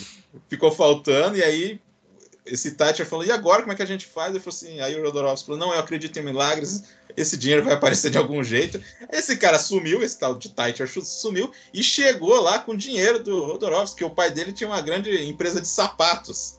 Então que bancou o resto do filme, né? Outra polêmica também, esse sim, o, o teve que fugir da, da- do México, né? Porque achavam que ele estava fazendo missa negra na, na igreja, né? Aquela coisa toda. O, o ministro, né? Um dos ministros lá do governo chegou para olha, o presidente gosta muito do seu trabalho, o senhor Rodorovsky, ele gostou daquelas coisas que você fez e tal, tal, tal, tal. Mas vamos maneirar um pouco aí, né? Falou pro cara. O cara teve que fugir do México, terminar para montar nos Estados Unidos. Ele falou que levou a família inteira e o gato dele, chamado Mandrake, para cá, os Estados Unidos. Todo mundo vazou de lá. E aí nós temos o maior sucesso de bilheteria da carreira do, do Rodorovsky, um filme que todo mundo foi assistir chapado, provavelmente, né? Se não foi, saiu de lá chapado. É. né? É. É o filme mais famoso também dele. E assim, cara, eu, eu tava comentando com o Leandro que esse filme é. Como é que eu vou dizer? Eu acho que ele é o mais famoso, o pessoal começa muito por ele, mas eu acho que ele devia ser o último a ser visto, porque é, é complicado, né? Uhum. Hum, mas, Cara, mais ou menos. Eu acho que ele, ele assim, ele é menos. Ele, ele é mais cifrado, né? Para usar outro, outro termo, é mais cifrado do que o El Topo. Mas eu não acho ele tão assim é, difícil, cara. Que ele, de novo, né? É muito símbolo aparecendo lá. Mas eu acho que as propostas elas são, elas são meio claras, né? É claro que alguma coisa vai ficar ali, caramba, para que por, por que isso, né? Uhum. Tipo a menina lá que anda com o chimpanzé, cara. Pô, aquilo ali é. Sensacional. Ca- Caramba, né? É, sei lá, tem que pensar um pouco para imaginar por que, que aquilo tá lá. Mas no geral, cara, eu, eu, eu acho um filme com final, para mim, tá? Fazendo essas revisões aqui pro, pro podcast, é, para mim, esse final, que é para ser um final surpresa para quem tá vendo pela primeira vez isso, é, em tese seria diluído para quem já viu o filme, cara, dessa vez me pegou mais. Entendeu? Uhum. Eu falei, caralho, velho. Pô, eu já sabia o que ia É, acontecer, eu já sabia o que ia acontecer, mas isso me pega num momento da minha vida, sabe, que eu fico mais impactado emocionalmente. Então, É, cara. Você fala o final, final mesmo. Tipo. É, o, é, Ah. é, final tipo Black Sabbath do Mario Bava, né? Mas, é, cara, eu acho do caralho. Esse cara, tipo, tipo, joga um monte de coisa lá, fala, pô, a gente precisa mudar, sabe? Mil coisas aqui, cada Uhum. setor Não, aqui ô, Daniel, sociedade. Mas eu, eu Ah. falo assim, pra, pra- assim, a pessoa nunca assistiu ele. Aí, Nada. de Nunca repente, ouviu esse falar do filme, cara, né? É, Não, não pode ser o primeiro, óbvio. é isso que eu tô falando. É. Mas peraí, mas se a pessoa já viu ao topo, tá de boa. Ah, não é, mas É, esse, esse é o lance. Você nunca teve contato com Jodorowsky. Você fala, os caras falaram, ó, porra, tem Jodorowsky aqui. Eu, eu não assistir Tipo, aqui, ó. é, eu não falaria pro cara começar Tipo pelo. Scott, qual que é mais pelo E, famoso, e qual que você falaria, cara? Não tem. Aí é que Cara, tá. mas eu, eu Cara- acho que o, o, El Topo você consegue. Eu acho que É isso que eu ia falar, o El Topo ainda. Aí, ó, Evandro. Evandro pode falar aí. Você já tinha visto o Jodorowsky antes? Não, eu, eu- o primeiro que eu vi foi a Montanha Sagrada, tá ligado? Uhum. Mas assim, eu queria, eu queria falar algumas coisas, tá ligado? Assim, eu acho ele esteticamente brilhante, assim, de novo. Acho o filme maravilhoso esteticamente. A primeira cena das minas raspando o cabelo, das duas mulheres loiras raspando o cabelo, é sensacional. Porque ela, ao mesmo tempo em que ela invoca uma imagética de bruxaria, ritualística, assim, ela também brinca com a imagem da Marilyn Monroe, assim, claramente. Aquilo é, é claramente uma provocação com, de novo, o ideal de beleza hollywoodiano e ele sendo subvertido em tela. Mas assim, tem. Eu, eu acho esse filme legal em algumas coisas, mas eu, eu me incomodo com. Mas não é que eu me incomodo, é que eu não me importo. Eu não consigo me importar com certas coisas, tá ligado? Assim, eu, eu não gosto de misticismo, tá ligado? E, e principalmente o misticismo branco de classe média, assim, tá ligado? Sabe, tipo, misticismo de, de playboy De férias, faculdade, né? entendeu? O pessoal de férias vai fazer, né? Essas coisas, né? É, sabe, tipo, eu, eu, não, eu, não, eu, por exemplo, eu não gosto de gente branca que toma ayahuasca, tá ligado? Eu ia acho falar isso. Doidão eu de ayahuasca. Eu, eu, eu acho, eu acho tipo, apropriação cultural e eu acho que várias pessoas elas têm uma certa um certo tom pedante, assim, sabe? Ao achar que, assim, eu sou iluminado e o resto do mundo não. Não tô falando que, o- que, o- que o Rodorovsky seja assim, tá ligado? Eu tô falando que muito fã dessa vibe é assim, tá ligado? Mas, tipo, eu acho que não é o caso dele.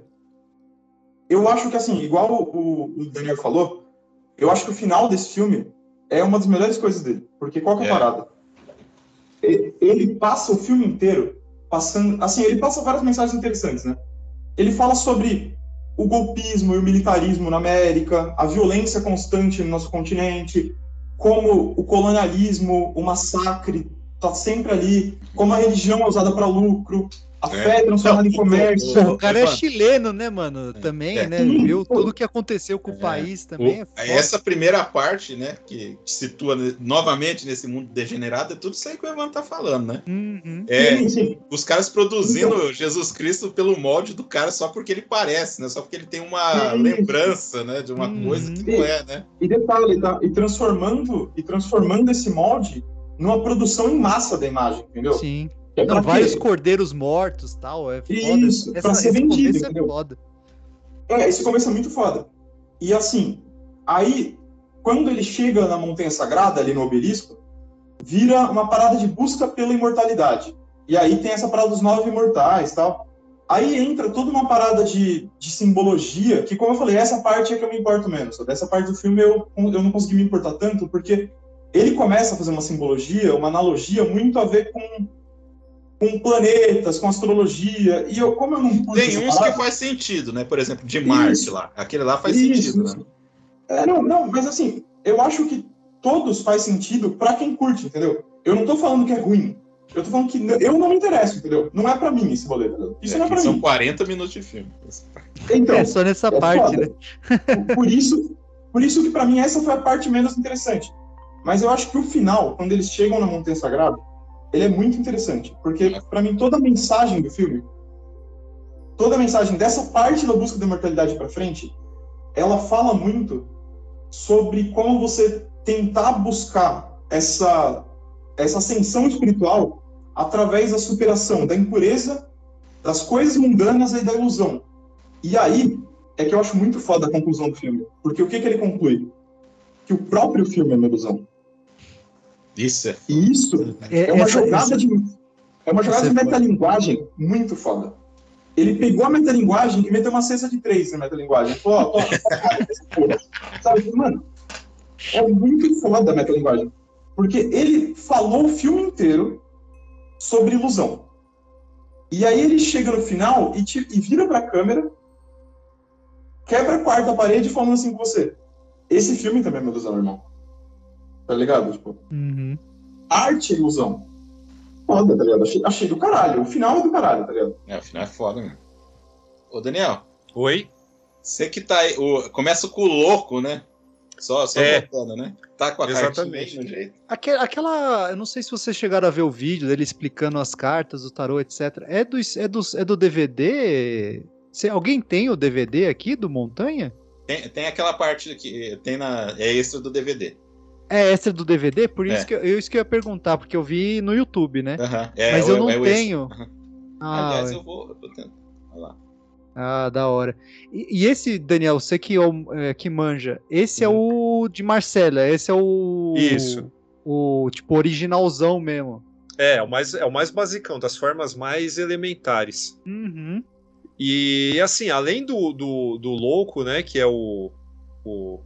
Na verdade, você tem essa, essa conotação também de ser o, o, o tolo, no caso, né? Também é um símbolo recorrente aí na, na obra do cara, porque até no Incal você tem o John Defoe, É. né? de- é.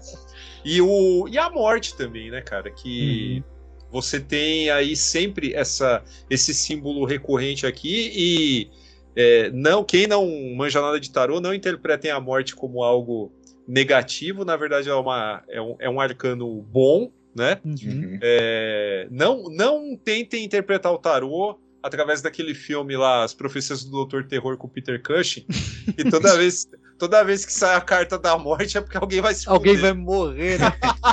Não, Não é ver, tipo assim, transformação, né? pode- Alguém vai tomar na tarra. É, o cara pode trocar de emprego, né? Aí o cara já fala que vai morrer, né? É, cara. Não, e tem todo um ritual doente lá, cara, que se toque três vezes no baralho. Aí toda vez que vai tirar uma carta, tira a carta da morte. Ah, vai se ferrar, cara. Tá marcada a carta. Tá marcada, é isso que eu ia falar. É, o, O cara- o- ah, o, o- já que eu- entrou aqui um pouco o tarô, cara, e o Rodorovsky fala que ele, o tarô pra ele é, é uma leitura psicológica da pessoa, não é uma coisa que vai prever o futuro, né? É, ele Então- fala que quem, fa quem fala que vai ler, vai ler o futuro é, é charlatão, né? Isso não Mas- existe, né? Mais uma coisa que a gente tem que, tem que separar o joio do trigo aqui. Então, de fato, assim, um dos caras que mais entende de tarô no mundo tá falando isso, tá? Então, quem falar pra qualquer, eh, sabe, filho da puta da face da terra aqui, é, que vai prever futuro através de tarô, é um charlatão desgraçado, arrombado, merece apanhar pelado de remo, tá? Cara, Essa é a verdade. específico. E, E O assim, podcast tá sensacional, viu? o tarô ele funciona pela questão da simbologia, que é a mesma lógica do, dos filmes do cara, entendeu? Tem muita Sim. coisa que você vai pegar no tarô, vai puxar um arcano para alguém. E, e aí o que, que acontece? Quem tá tirando o tarô para você não vai fazer uma interpretação 100% ali na hora, sabe? Falar ah, sua vida financeira, não sei o que lá, igual o horóscopo de, de, de jornal. Ele vai te dar um caminho do arcano para você tirar a sua interpretação para o seu problema presente e não no que vai acontecer lá na frente. Uma vez eu fui tirar tarô para um, um casal amigo meu, eu falei, eu dei todo esse preâmbulo no começo. Aí a primeira coisa que ela vai perguntar, ah, eu queria perguntar se a gente vai ficar junto, apontando pro. pro... Mano, a é sua assim. resposta tinha que ser não. É. Sem ler carta. Eu falei, eu, é, quase que eu falei assim, depois que você falou, é pra você perguntar pra ele, não pra mim, né? É, exato. Mas é a mesma coisa que aí há pouco a gente falou de, de magia do caos, que tem muito a ver com simbologia do tarô também. É, se você pegar um, um autor, por exemplo, Robert Anton Wilson, cara, que é muito mal publicado aqui no Brasil, mas ele vai falar um monte de coisa, cara, assim, que é psicologia, mas com esse verniz da magia. Ele não vai usar em nenhum momento a questão de magia do caos, é, o termo, no caso, e eu já vi grupos de magia do caos na internet reclamando que o cara não tem coragem de chamar o que ele faz de magia do caos. Mas na verdade a psicologia explica tudo, né? Então. O, voltando à Montanha Mágica. Ou Montanha, Montanha Sagrada. Opa! Sagrada. É muita magia, a gente Tá, né? magia. Tem uma coisa aí nesse filme. Aliás, uma coisa que a gente não falou. O- os filmes do, do Rodorovsky é, tem muito, tem poucos atores famosos, né? Quase Hum. ninguém é famoso nem no México, aquela coisa toda, né? E ele gosta de chamar muita gente que é exatamente o que ele coloca no filme. Por exemplo, as prostitutas são prostitutas mesmo. Gente amputada é gente amputada, né? Ah, claro, trans né? é trans. É, não tem nem como, dinheiro. né? Não, não, mas. É, Tem o não, dinheiro. mas tem assim, tela verde aí, não tem quem não CGI, assistiu, não. pode ter uma cena de um cara sentado ali, entendeu? Mas, né? Não, mas é que, é que do jeito que você falou, parece que ele tem dinheiro do Forrest Gump pra amputar um cara. Porra, então. E você falou da- do pessoal famoso, a gente vai falar mais tarde, quando tem também, né? É, vamos, vamos, vamos, vamos aqui, depois a gente fala lá, depois a gente mete o pau. É, então, aí o filme tem, tem essas, essas parcelas. A primeira parte eu acho que é essa daí, de, toda essa da cidade. Depois ele vai. Que aí também ele mostra também um pouquinho de, de luta lá, né? Ele sabe fazer uma. um- Sim, um uma coreografia ali, de. Exato. Uhum. Então é. E aí tem essa parte que o Evandro fala, que aí vai atrás dos, dos mestres para seguir ali no, na jornada dele. Assim, eu vou ser sincero, eu acho também meio. Que nem o Evandro, assim, eu não me importo muito, não, cara. Mas Ah. esteticamente é. Sim, Não, É legal. Isso aí é foda. O, Caralho, o- assim. isso aí é foda. Sabe, a- aquela, aquela do, do cara. pô, o Netuno lá, que é o moicano lá, o cara, meu. Aquilo Não, é é- incrível, cara. E, e- e muito bem feito, cara, pra época, tá ligado? Pode ter Ah, falando da sim, década de isso aí é- é- 70, mano. é Mas você imagina o público, como é que o público é, assimilou Nossa. uma é. cena de alquimia transformando, transformando merda em ouro. merda em ouro, é, então. Nossa, cara. É. Então, eu, eu acho que tem duas coisas que é muito bem da hora nessa parte estética dele, que eu acho que pela experiência de teatro dele, ele consegue fazer coisas visualmente interessantes sem tanto recurso, tá ligado? Eu acho que ele tem esse mérito do caralho, assim. Ele não tem tanto recurso, mas ele consegue fazer coisas visualmente muito interessantes. E a outra é que eu acho que ele escolhe, igual, igual o Daniel falou da, da merda ouro, eu acho que ele escolhe imagens chocantes propositalmente, tá ligado? Eu, eu tenho a impressão, e principalmente porque eu vi algumas entrevistas do, do Rodorovsky, que ele quer chocar de propósito com a arte dele. E eu acho muito da hora isso. Eu acho Uhum. isso muito da hora. Essa, essa intenção de chocar a plateia, tá ligado? É. É, pra tirar alguma coisa, né, cara? Pô, é, é igual a gente tava falando, cara. eu- eu- Meu, você assistiu um filme que é essa, esse mercantilismo da arte, né, mano? E você, Uhum. tipo, ficar consumindo aquela merda e, e- e- e não sai nada daquilo, né? Ah, é pra gastar tempo. Mano, meu, gastar tempo, para e fica, sei lá, olhando pra parede, sei lá, a mesma sensação, tá ligado? Se for pra assistir um filme e não sentir porra nenhuma, meu. Não, e eu aposto que tem muita gente, tá? Isso aí falando de hipocrisia cinéfila, tá? Uhum. Aposto que tem muita gente que mete o pau no Jodorowsky, mas tipo aplaude o Pasolini. Uhum. O Pasolini tem um saló na, na Uhum. filmografia. É, é, É, E, e, assim, eh, tem É. gente que fala assim, ah, tal filme é anti-filme. Eu acho assim, que o único cara que produziu um anti-filme foi o Pasolini. Pasolini. Porque o Saló era pra, tipo, ser um negócio pra... Não, vou fazer isso aqui pra ninguém gostar. E o Sadi Baby também. Oh, Ah, não, mas... Aí a gente tem que fazer um podcast só de baby. O que eu ia falar é o seguinte, é, falando isso aí, de, esse negócio de provocar, e também tem um lance que é o seguinte, ele sempre apresenta a arte, isso aí você vê no Poesia Sem Fim, ele sempre apresenta a arte de um jeito bonito, assim, tipo, Uhum. dá o valor pro artista também, mas ele não deixa de ter um olhar meio de fora, vendo que algumas coisas são meio ridículas, né? Sim. É, Ele tem Não. um olhar assim que, não, isso aqui é totalmente ridículo, mas eu é- adoro isso aqui. É mas um proposital, negócio- é tipo, é tipo o cara andando com uma arma gigantesca, mano, metralhadora É, ridiculamente gigante, mano. É muito ridículo isso aí. Então, mas é pra você sentir, É. tipo, é, é um- é um- é um- não é pra ser intimidador. Você fala, ó, ó, ó o quão pequeno esse cara é e o, ó o tamanho da arma que ele precisa carregar pra intimidar alguém, tá ligado? É, meio que isso que, que você sente, né? Quer dizer, deveria estar se, sei lá, vendo ali, né? Posso só falar um negócio? Posso Hum, só falar um negócio diga. Assim, Diga. tem a questão que assim, os personagens eles também são são arquétipos, né? Os personagens do filme, até Uhum. nos créditos isso tá, tá evidente, né? O que é o Jesus Cristo na verdade é o ladrão, né? Uhum. E é o que vai embora no final, né? É, cara, É o único, né, que, tipo, o cara vai, ah, encontrou essa felicidade aqui, vai com a Exato. Maria Madalena dele lá. exa- É. é, cara, isso. Porque ela é uma O- prostituta, né? puxando, puxando um chimpanzé, né? O que a gente não vai entender nunca. Mas, enfim, mas o legal é que assim, né? É como se, sei lá, né? Viajando aqui, é como se o cara, tipo, juntasse, né? O, o Cristo e Barrabás, né? No mesmo Uhum. personagem, né? Uhum. E- mas isso, de uma certa forma, ele tá somente insinuado no filme, né? Então, não sei se foi isso que ele quis fazer. Se não foi também a obra do mundo, a gente interpreta como a gente quiser e a gente tá aqui trazendo um, É um, impo- um- assim, um, um argumento que é plausível, né? Uhum. Não ia chamar Sim. o cara de ladrão à toa, né? Uhum. É um filme complexo, vá com calma, tá? Você que vai assistir, você que nunca assistiu. Quem não assistiu não gostou, eu acho que, que nem o, o Leandro falou lá no começo, né? Tipo, perfeito, né? Não tem que ficar. É, assim, as pessoas também têm o direito de não gostar da- das coisas, tá ligado? Claro. É. Não, e assim, eu entendo que esse filme realmente é mais complicado de gostar mesmo, porque ele não tem assim a- aquela história assim para você acompanhar, e tal. É, é- são é, até isso é interessante porque é uma quebra assim atrás da outra, né? Quando você acha que vai ter uma coisa e quebra a estrutura do filme assim quase, né? Interessantíssimo isso aí. Uhum. Aliás, deixa eu só Uhum. fazer um. Aí o quem trabalhou nesse filme foi o Gonzalo Gar- Gavira e esse Uhum. cara estava na equipe lá que ganhou o Oscar no Exorcista, né? Isso é só Uhum. um- uma curiosidade aí. Pois é. no, no pessoal de som ali.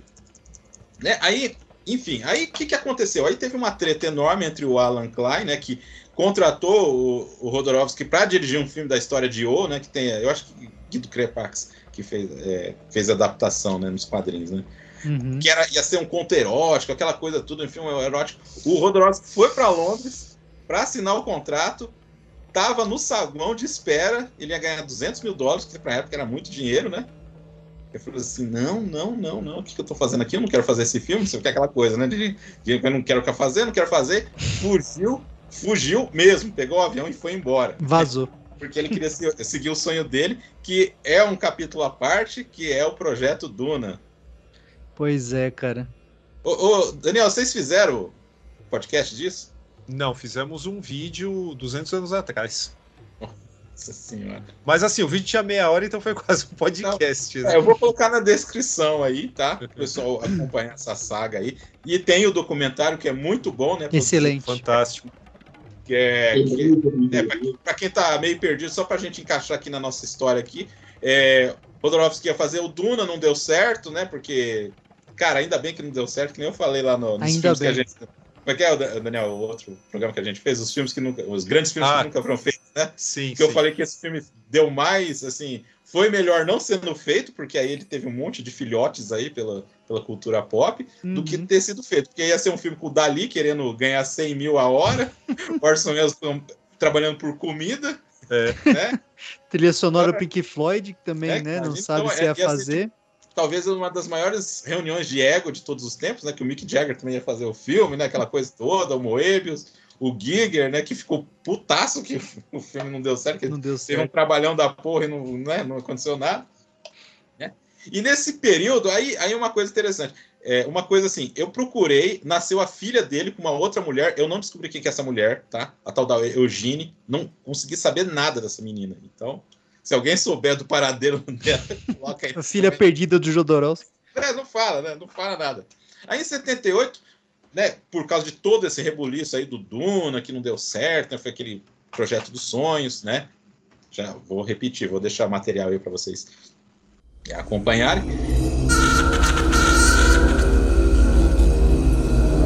Eu acho, que, eu acho que a gente tem que aproveitar e falar. A gente não tá falando só de, de virtudes, tem que falar de vicissitudes também, cara. Uhum. Porque assim, o, o projeto Duna, ele revela, ele revela algumas coisas assim, que assim, é, são desagradáveis do, pro- do cara que a gente tá aqui pra falar bem, pra admirar, que a gente admira, no geral. Mas e- existem incongruências aí que são foda, cara, porque é, o cara, ah, não, ele vai falar com o Douglas Trumbull, né? Técnico de efeitos especiais de 2001, que até hoje é foda, né? Uhum. Fala, "Ó, esse cara vai fazer os efeitos especiais do meu filme, Duna. E aí, o que, que acontece? O cara, tipo, tá ali falando com ele, atende telefone, ele pensa, ah, quer saber, eu vou embora, porque esse cara, ele não é um guerreiro da luz. Eu preciso, É. de, eu preciso de guerreiros de luz aqui no meu filme, não sei o que lá. Cara, peraí, Não, peraí. É foda, é. Só que assim, o, o Dali foi mercenário. O Orson Welles, tipo, queria um chefe só pra ele lá, porque era um, um- gordão, entendeu? É, e como é que fica? Com eles tudo bem ser mercenário, com o Trumbull não? Aí é que tá. Existe aí essa, essa é, incoerência, essa contradição no cara que é. Assim, é complicado. Né? Não, é, ele. É, ele- como é que você. É, você vai aguentar o ego do, do, do, do, do Orson Welles e do Dali, aí beleza, mas aí É, e- outro. Ah, não, E porra, quê. o Jodorowsky também, ele, ele me soa egocêntrico pra c... Principalmente nas entrevistas dele, tá ligado? Então é o que o Daniel falou, ninguém é. Ninguém é. é, é, tipo, é, é, é perfeito a ponto de não ser criticado em algum, alguma.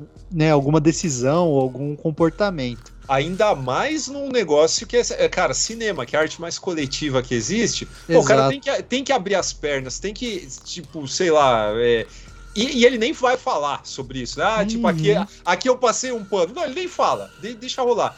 Agora, o que é engraçado mesmo é assim, a gente não podia deixar de citar isso. É o cara querer adaptar um livro que ele só ouviu a premissa, ele nem leu. Nossa, então, cara, isso que eu ia falar. E ele pegar e falar, eu vou eu rasgo, eu, eu, eu usou esse termo também, né? Eu Usou. estupro o livro e, e dane-se. É, não, então, eu como, eu como, por isso que eu tô falando, eu como fã de Duna pra caralho, eu, eu agradeço muito por ele não ter feito esse filme, não só pelos filhotes que eles nas, que nasceram dele, mas também pela total, de, tipo, ele, ele deturpou muita coisa que o Herbert escreveu, que é boa, mano. Ele falar que é uma porcaria e que ele estuprou a obra pra tirar o que ele queria dela, tá ligado?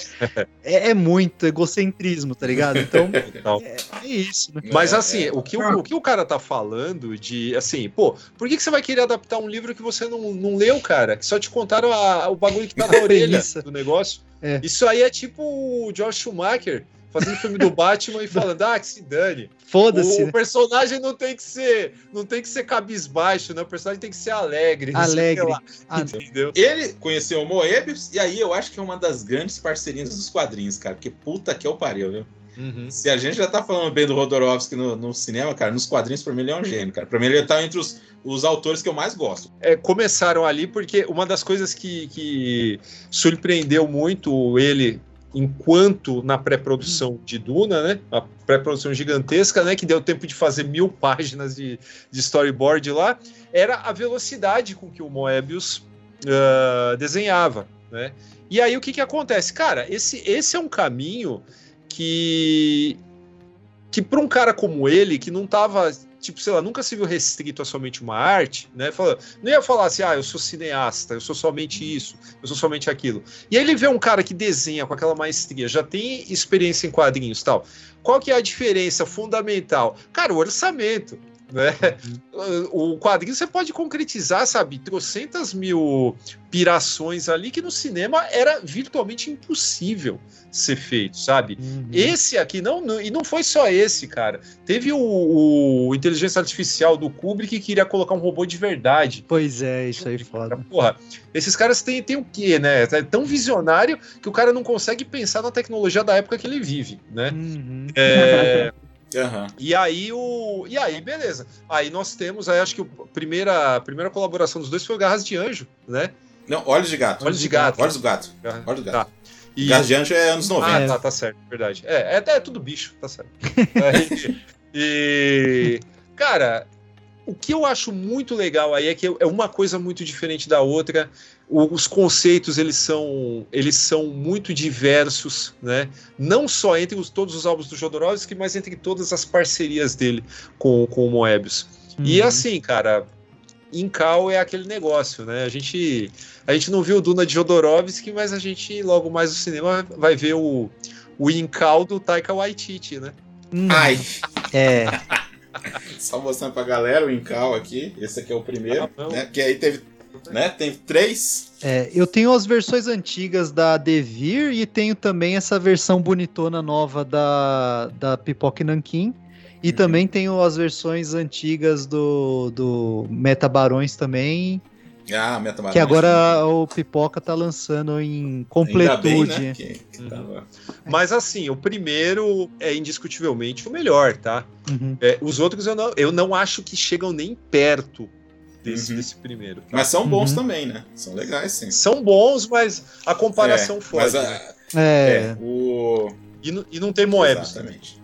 Tem os caras que é bem parecido, né? Imita, né? Pra imitar, né? É, é, eles tentam pegar o traço ali, né? Então aí, é, anos 80, então, por causa dessa frustração aí da- do Duna, fez muito quadrinhos, é que eu falei, eu achei ele um gênio. E um pouquinho antes, cara, ele inventou aí, né, a Anosmancia, né? Que é o onde ele lê. Onde ele foda. pedia para atores, atrizes sentarem numa máquina de Xerox, né? é, imprimirem o seu ânus, e aí ele ficava lendo pelas. Esse programa vai Pelas ser cancelado. pregas, né? Pelas, Pelas pregas. pregas. Leitura de pregas. Exatamente. Claro que ele falava que era só uma, piração, assim. Pra... O cara era excêntrico, aí tem que dar uma dessa. né? O- Gostou dessa, hein, Evandro? Evandro, Mano, ainda bem que nem... não foi adotado pro resto a galera acha que a tara do Tarantino por pés é que É é, um problema, é. tá ligado? Porra. Aí nos anos 80, anos, né, voltando aí, anos 80, Ah, ele... só, só, só uma coisinha, cara. Desculpa, desculpa. Que assim, é, vamos lembrar que todos esses trabalhos nos quadrinhos também eles seguem, apesar de muitos diversos é, esteticamente, eles seguem sempre essa linha. Não estamos falando que o cara se repete, mas estamos falando que sempre a transformação, né, a evolução, né, a, o largar um negócio assim para você é, transcender é, continua fazendo parte da, da- assim do corpo da obra do cara, né? Principalmente nos quadrinhos. E o, o Incal para mim é o melhor representante disso, né, cara? Porque ele tem uns simbolismos assim que são muito claros nesse sentido, não só de arcanos diretamente aludindo a arcanos de tarô, mas também nessa questão do personagem que precisa, sabe, brigar consigo mesmo em determinado momento, é, amalgamar determinadas características né, suas, né, vai se transformando ao longo e a gente faria só um podcast somente sobre o Incal e não dá, Exato, né? não Vou dá. fazendo FormigaCast e chamo Exato. vocês depois. Ó, já, olha, já, deu a, já deu a deixa aí, gente. Por favor. Fiquem ligados já. O... Aí, o... aí ele fez um filme chamado Tusk, Uhum. né, que é um filme... Esse aí, cara... Esse é uma bombinha.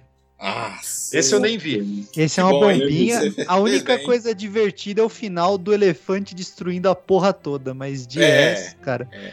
Esse filme é, é uma bombinha, cara. É, ele não tem É uma boa qualidade, assim, de nada, assim, Não. de nada que eu falo assim. Até a mídia, né, ele não foi relançado, é, é Uhum. bem, a- o que tem aí é bem ruim, assim, de se assistir. É uma história de amor, né, no final das contas é uma historinha de amor, e aí tem o elefante, quer fazer uma relação com de tipo a vida do elefante com a da mina. Exato. Né? É bem... Esse, esse filme tem muito aquela cara do que acontece atualmente, aliás, sempre aconteceu, né?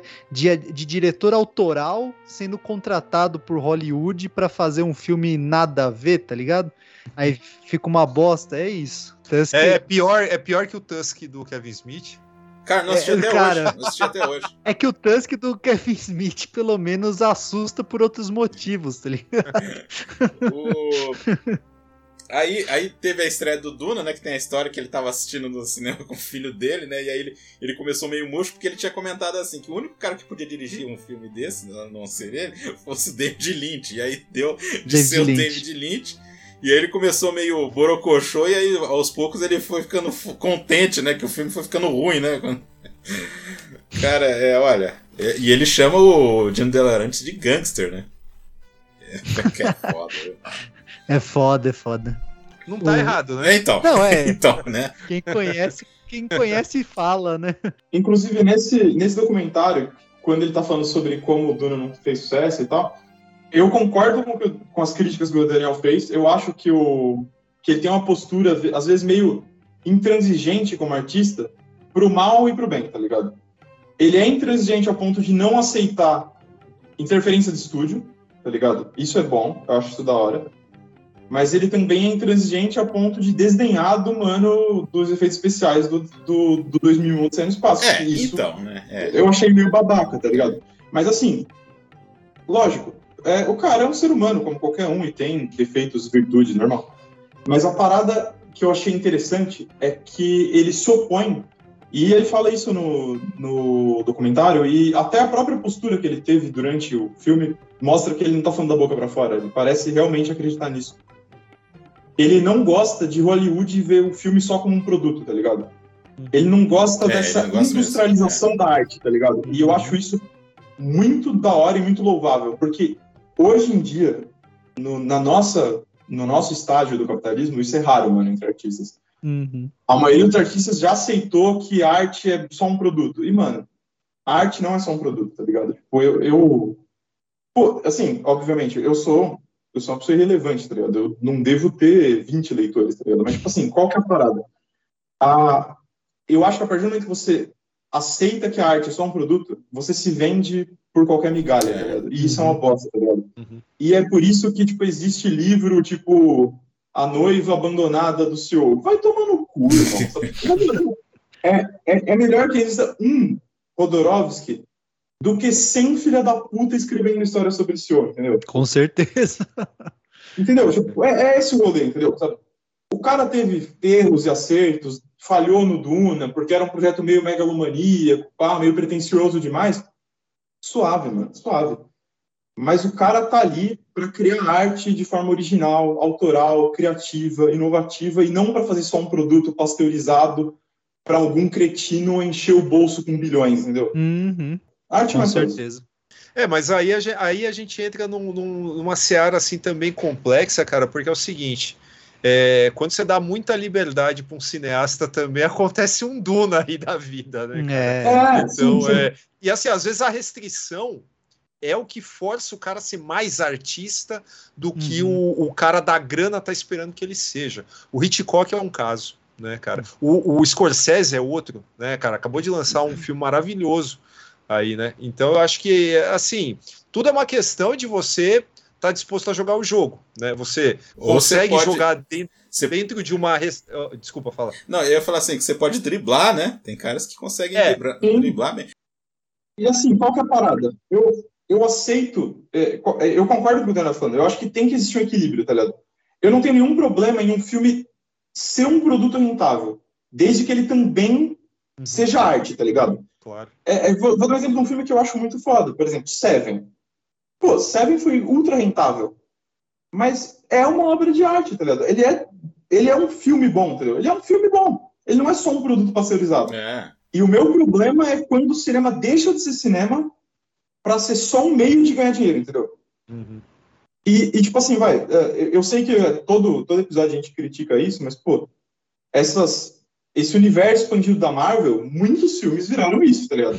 Ele é só um meio de alguém, de alguém ganhar dinheiro, tá ligado? Tipo, porra, ele deixa de ser um filme, ele deixa de ter o propósito de contar uma história para ser só uma fórmula repetida pela centésima quinta vez para Pra ter a promessa, né? tá Pra ter uma promessa de um futuro melhor, né? Sério assim. A galera comenta mais a cena pós-créditos do que o filme, né?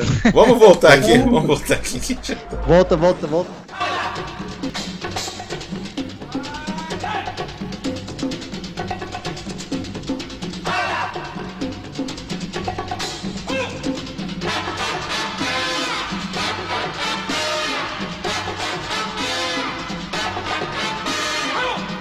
Então, 89, aí produzido pelo Cláudio Argento, que chegou lá pro Jodorowsky. Você quer fazer um filme?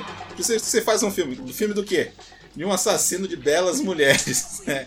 Aí ele fez um assassino de belas mulheres, que é uma mulher que na verdade é um cara. Aí ele falou assim: é, eu consegui é, costurar bem isso aí, que é o Santa Sangre. Ou tinha um outro nome, cara. Como é que era o nome em português? A Santa. A, a santa que o dia sangrou. É, aí, aí estrelado pelo Axel, né? Rodorovsky, que é Cristobal. Ah, o outro nome? Cristobal? Não Eu lembro. tinha anotado em algum lugar. Achei aqui. Esse cara já morreu, né? Esse cara morreu em 2022, cara. Aí, né? Foi, Morreu. foi. Tá, que tá bem no filme. Aí tem o, o Adam, né? Eu esqueci de falar que ele É, não- o- né? o Adam que acabou sendo músico, né? O- Sim. Que hoje ele é o Adam Rovsky, né? O nome dele. Ele Hum. emendou os dois nomes, Adam com o Jodorowsky. Juntou tudo. É. Parece nome de joalheria, né, cara? Aí tem a, a, a Blanca Guerra, que aí já é uma atriz famosa é, mexicana, e a Thelma Tichou, que era, era vedete nos anos 60, 70, que faz a mulher tatuada lá. Uhum. E aí, cara, esse filme, assim, é até mais. Né? É mais tranquilão pra assistir. Tranquilo. É, é- é um jalo, né? É um jalo, Sim. né? Esse é um jalo mesmo. É, tem um argento no meio. Porra, né? já tem isso aí, né? E é um filme sobre uma, uma criança que leva bullying também, olha só que beleza, né? Que é- faz parte de um circo. E sua mãe é uma fanática religiosa que acaba pegando o pai, que tem um caso com a mulher tatuada ali, e ele vai lá e arranca os braços dela, né? a- só que na, na facada ali, né? Na facada. E dá pra gente. Não sem antes tomar um ácido ali no meio das pernas também, Meu, né? aí tá. É, Castração.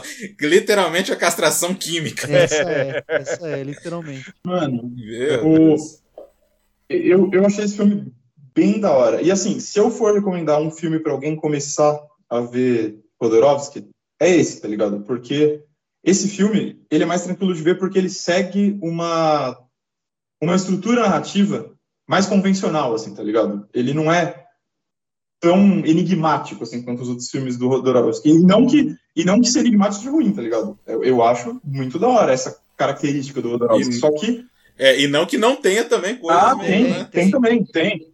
Mas é que, pra mim, esse filme, ele é tipo uma lasanha, assim. Ele vem em camadas.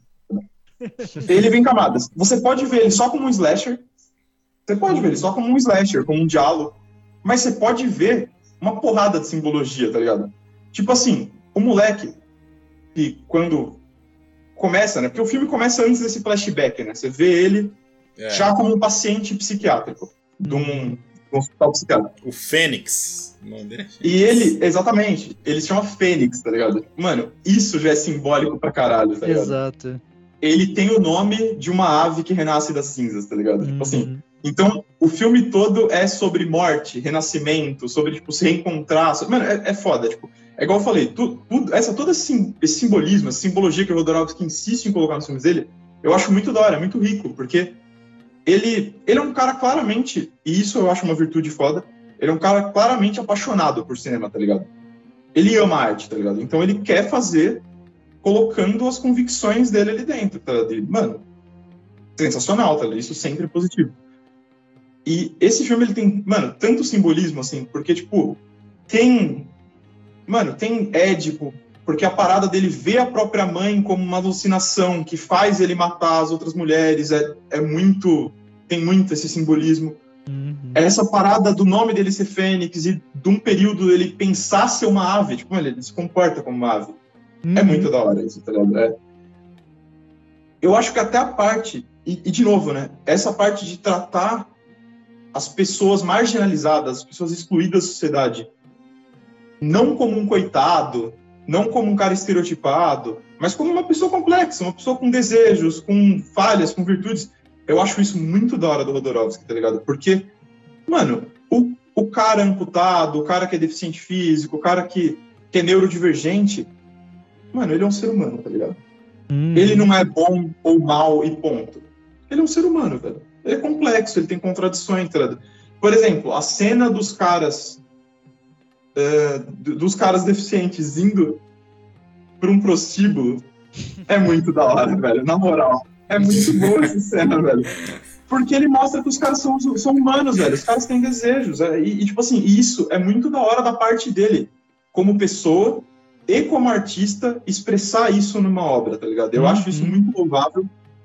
E, e todo esse filme ele tem um debate sobre sobre sobre o hospital psiquiátrico em si, né? sobre o, o paciente psiquiátrico, sobre o cara que está preso numa ala psiquiátrica, que é muito da hora. Ele não simplifica, ele não estereotipa o cara. Ele mostra o cara como uma pessoa com contradições, com complexidade, com sofrimentos, com prazeres na vida. Tipo assim, tem um, uma, uma, um amor de criança, assim, um, amor um amor na infância do personagem, do Fênix, que é muito da hora, que é com a mina muda, que é com a mina que faz mímica, que tem o rosto pintado de branco. Eu esqueci o nome do personagem agora. Isso, Alma. alma, isso Alma. mesmo. Boa. Eu- Que é eu- simbólico também, né? Uhum. Que é simbólico Isso. Sim. O fato dele ter encontrado o amor numa menina chamada Alma é muito foda como simbolismo também.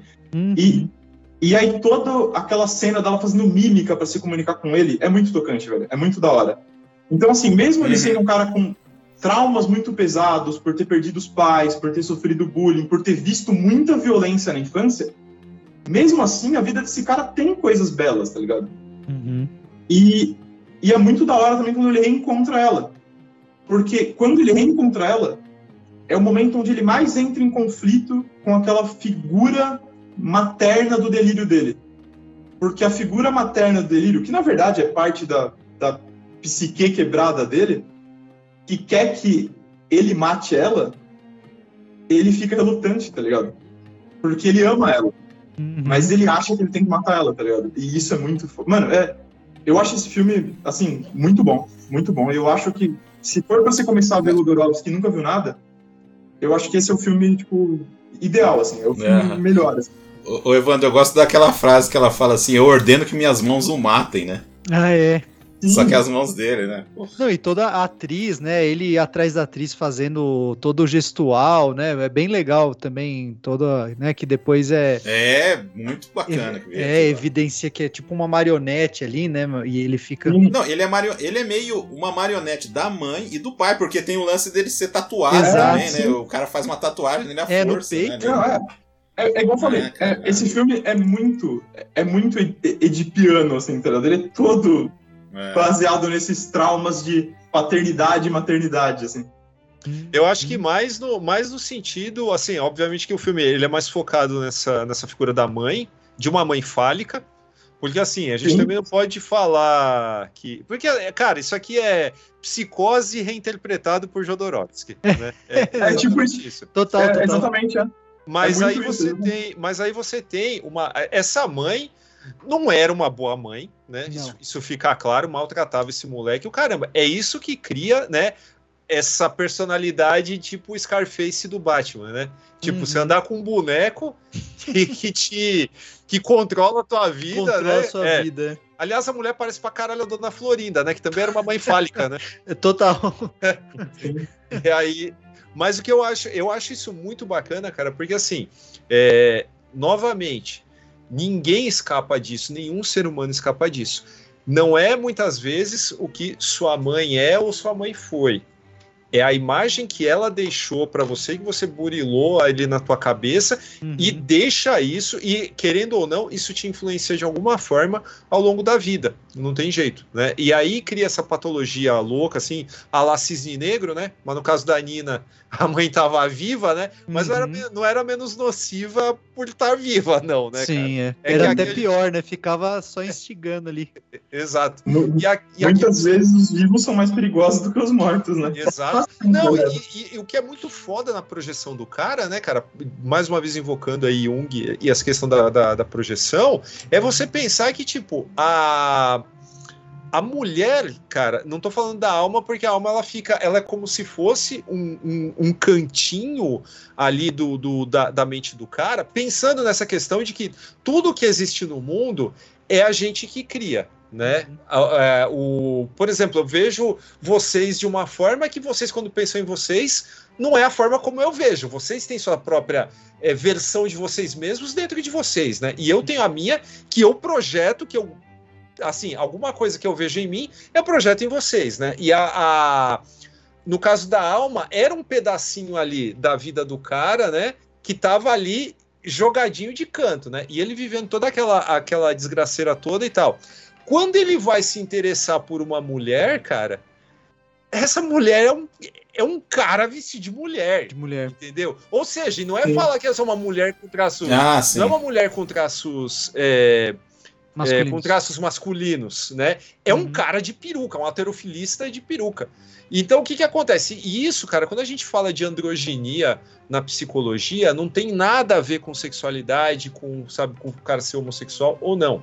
Existe a projeção de masculino e feminino que todo mundo tem dentro de si, é, e coloca isso de alguma forma, né? Você, tipo, tem seus problemas né, com o sexo oposto, de acordo com a forma que você se relaciona com o seu masculino e feminino interno.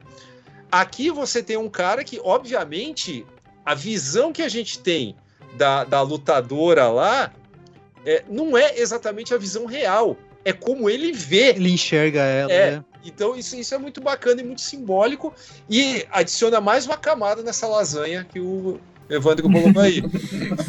tá recheado é, essa lasanha. Não, e é homenagem, cara, ao cinema mesmo. Pô, ele, ele, aquela cena que ele tá vendo o Homem Invisível, mano. Uhum. Que ele é muito legal, cara. Que ele tenta, né? Ele, ele tenta fazer lá o experimento para ficar invisível também. Cara, mas essa cena é foda, cara. É foda. Porque assim, ele tá no lugar do Homem Invisível, só que você tá vendo ele.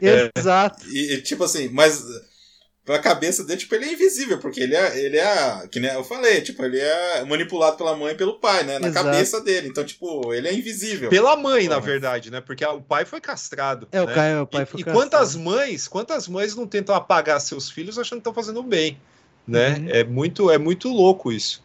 Mas eu acho que essa castração também tem a ver com a personalidade dele, cara. Uhum. Que ele vai atrás da mulher, aí antes ele Ah, já sim, é, de, de executa, fato. né? Cara, foi muito bom rever esse filme aí, cara. Não, de boa. Ah, tem um cara de cabelo tingido de. De Na verdade, é uma peruca, né? Na verdade, é uma peruca. Mas é um cabelo. É um cabelo loiro solar, né?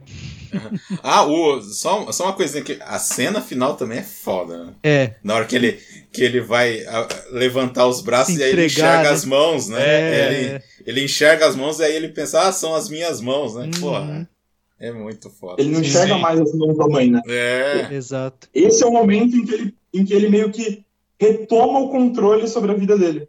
Hum, Que é o Sim, momento em que ele é preso, inclusive, né? É o momento em que ele se rende, é o momento em que ele retoma o controle da vida dele. Muito foda. Que é Que terapia, hein? dianético, assim. É. Aí entra nos anos 90, né? Tem O Ladrão de Arco-Íris, que é um filme que ele foi contratado para fazer.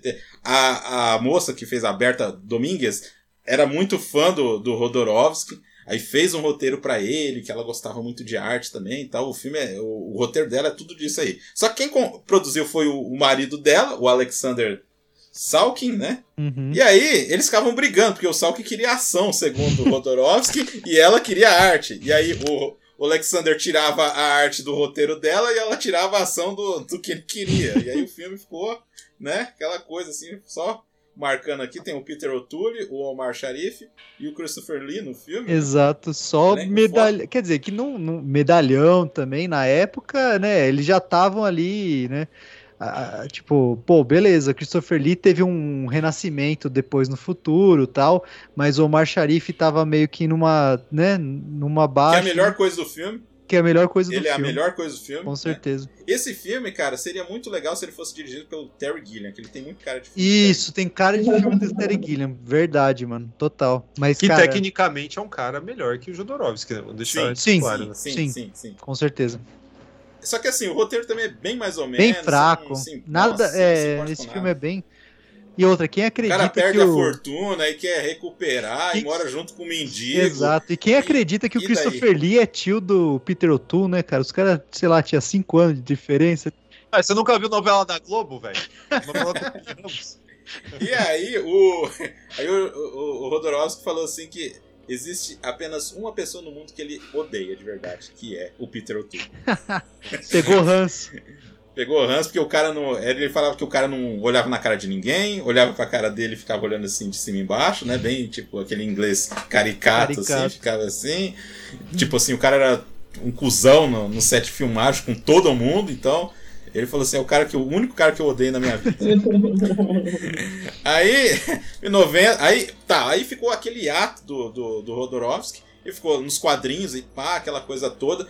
É, um, um repórter perguntou pra ele o que, que ele. Lá pros anos 2003, né? Quando ele tava voltando. Quando ele voltou, né? De, um pouco assim, né? Porque aí ele lançou livro do Psicomagia, começou a escrever o livro de tarô dele, né? Ele Uhum. começou a ter aulas pra valer mesmo. E aí tem a Mariane Costa que co-escreveu o livro de tarô com ele, né? Que ele teve um romance com ela, aquela coisa toda. Muitos quadrinhos. Aí um repórter perguntou, "Ih, mas e essa tua. né, Claro que era americano o repórter, né? Perguntou o que, que ele achava. Se ele estava contente com a, com a carreira dele de escritor de quadrinhos. Ele. "Hã? Nossa, eu posso colocar qualquer coisa que eu imaginar nisso aí, cara. E eu tô trabalhando com os melhores caras. Tipo, na época ele tava lançando o Borja do Manara, né? Com o Uhum. Manara, né? Então, também outra obra fantástica. Então, porra, o cara. E é o que eu falei, o cara é um. Putz, Não, nos quadrinhos, de é, quadrinhos sensacional, cara. Aproveitem aí quem estiver escutando pra comprar os quadrinhos. Aí, aí vem uma reviravolta aí na vida dele que foi o seguinte. Um dia ele tava ali trocando de canal, ali tava trocando de canal na televisão, e aí ele viu uma figura pálida, com batom, estilo gótico, e ele falou assim: "Se esse monstro um dia quisesse trabalhar comigo, eu voltava a fazer cinema". O diabo em pessoa era o Marilyn Manson. Aí, dias depois, o Marilyn Manson, que aí eu, eu mostrei pro, pro Daniel, ele não tinha visto né, o clipe do Man That Your Fear, que é Rodorovsky Man- puro. Aham. Aquilo é foda Sim. demais. Dias depois, o, o Marilyn Manson ligou pra ele, 3 horas da manhã, falou assim: Ah, aqui o Marilyn Manson queria fazer um filme com o senhor, não sei o quê. Então, assim, ah, cala, cala a boca, né? 3 horas da manhã, o cara me ligando, porra. né? Não acreditou que era o Marilyn Manson e tal. Porque o, o, o agente do Rodorovsky falou assim: "Ih, cara, esse cara aí você não vai conseguir falar nunca, porque. Né, porque foi naquela época do Columbine, então ele tava meio afastadão, então tava aquela coisa, ninguém conseguia falar com Tava, ele. né? tava meio. E tal, e eles começaram a trocar ideias e tal. Eu falei, não, eu escrevi um roteiro chamado Hollywood aqui, que não sei o que e tal, mandou pro Rodorovsky, o Rodorovsky adorou o roteiro, que era meio tipo crítica a Hollywood, aquela coisa toda, só que ia ser muito caro. e aí ele falou assim, cara, não vai dar pra fazer esse filme, porque o único lugar que a gente pode pedir dinheiro pra fazer esse filme é em Hollywood. e eles não vão querer bancar esse negócio aqui. Fala, porra, né? E aí o, e o Menso falou assim, e os filhos de Autopo? Você tá querendo fazer os filhos de Autopo? Ele falou assim, cara, infelizmente o El Topo não tá, eu não tava com os direitos, né, do El Topo. Ele falou assim, eu não tô com os direitos do El Topo. Aí ele explicou todo o rodo do Alan Klein e tal. E aí isso ficou na cabeça dele, do Alan Klein e tal, pra tentar. E o filho do Alan Klein meio que fez uma Pra eles voltarem às pazes depois de 30 anos, né? Porque o Klein falou assim que ia ficar com os filmes lá, né, depois daquele rolo todo do- que o Rodorovsky fugiu, Uhum. ele ia ficar com os direitos do filme e ninguém mais ia assistir os filmes do Rodorovsky. E quem, meio que ele sobreviveu porque o, o El Topo e a Montanha Sagrada estavam meio pirateados. Então ele fala que um dos grandes bênçãos do cinema é a pirataria. Olha só que coisa. Que mensagem bonita aí do, do Rodorovsky. É, Aí eles conversaram ali, fizeram as pazes, aí foi lançado em DVD, porque o filho do Alan Klein já estava assumindo, então ele queria lançar as coisas em DVD que tinha o acervo lá e falou com ele. Fizeram as pazes, eles apertaram as mãos, inclusive no livro lá da Jornada do Mestre. É o última, último capítulo ele ia falando disso aí, né? Da, no anedotário. E quase, aí depois mais pra frente, ele quase fez um filme com o Mary Manson, né? Que ia ser o Mary Manson, o Nick Nolte e o. E quem mais que eu vi, cara, que ia ser a. Bem, enfim, ele fez o casamento do Mary ele Manson. Sabia dessa. Ele foi, Eu, o não, eu sacer- também não sabia, não, cara. ele foi o sacerdote do casamento do Mary Manson dele com a, do- com a dita Von, Von né? E encomendou a mesma roupa que o Rodorovsky usou no, na Montanha Sagrada. E aí ele fez a. E aí ficaram amigos, quase teve esse projeto aí com o Nick Note, ia ser o Nick Note, a Rossi de Palma. Ia estar no filme também. Caramba. ia ser um western, ia ser um western, assim, por acaso. Ia ser caótico, velho. Ia ser interessante, Ia né? ser Ia, interessante. não, sem, E- e sem ne- dúvida. O resultado é interessante, mas eu digo assim: o set de filmagem ia ser caótico. Ia ser, é, ia ser brutal. E, e quem ia produzir o filme ia ser o David Lynch. Cacete. Ah, tá tudo em casa. Porra! Tá tudo meu. Não, e- olha aí, Daniel, faltou isso aí pra gente comentar como seria isso aí. É, pode crer, cara. Pode crer. Lá no Filmes que não aconteceram. Aí antes da, da reta final, voltando aqui um pouquinho, aqui a gente tá na reta final. É, ele tem muitas críticas aos filmes americanos, como o, o Evandro falou. Que, por exemplo, ele não gosta de Matrix porque ele, ele tira a poesia do- dos Vushes. Né? É uma- um argumento dele. Ele não gosta do Tarantino, mas tem dois filmes americanos que ele gosta desse período, desse período dos anos 90. Um é o Dark City, Que porque ele acha interessante a cidade saindo assim, ele acha que tem poesia naquilo lá. E o outro, cara, é Tropas Estelares. Ah, pô, Verhoeven, cara. É, tá certo. Tá certo, errado Ah, mas- não tá. Pô, o o Verhoeven é sempre respeitável. Acho, acho Não, que é. não tá tão errado, não. Não, eu também não, gostei dos dois, inclusive. É, não, é curioso. Curio- assim, é, mas, porque tipo, Você não imagina, ver, né? Você não pensa, imagina ele né? comentando Pô, desses O cara que dois. tá xingando, xingando, não, o que, que você gosta? Tropas Estelares. Show. É, não, esse é mais inusitado mesmo. Agora eu acho que o Dark City tem, tem muito a ver com o Rodorovsky mesmo. Eu acho, eu, o Dark, ele gostar de Dark City não me surpreende tanto. Hum, Ele gostar de é. Tropas Estelares me surpreende um pouco mais, mas eu concordo com ele, é bom.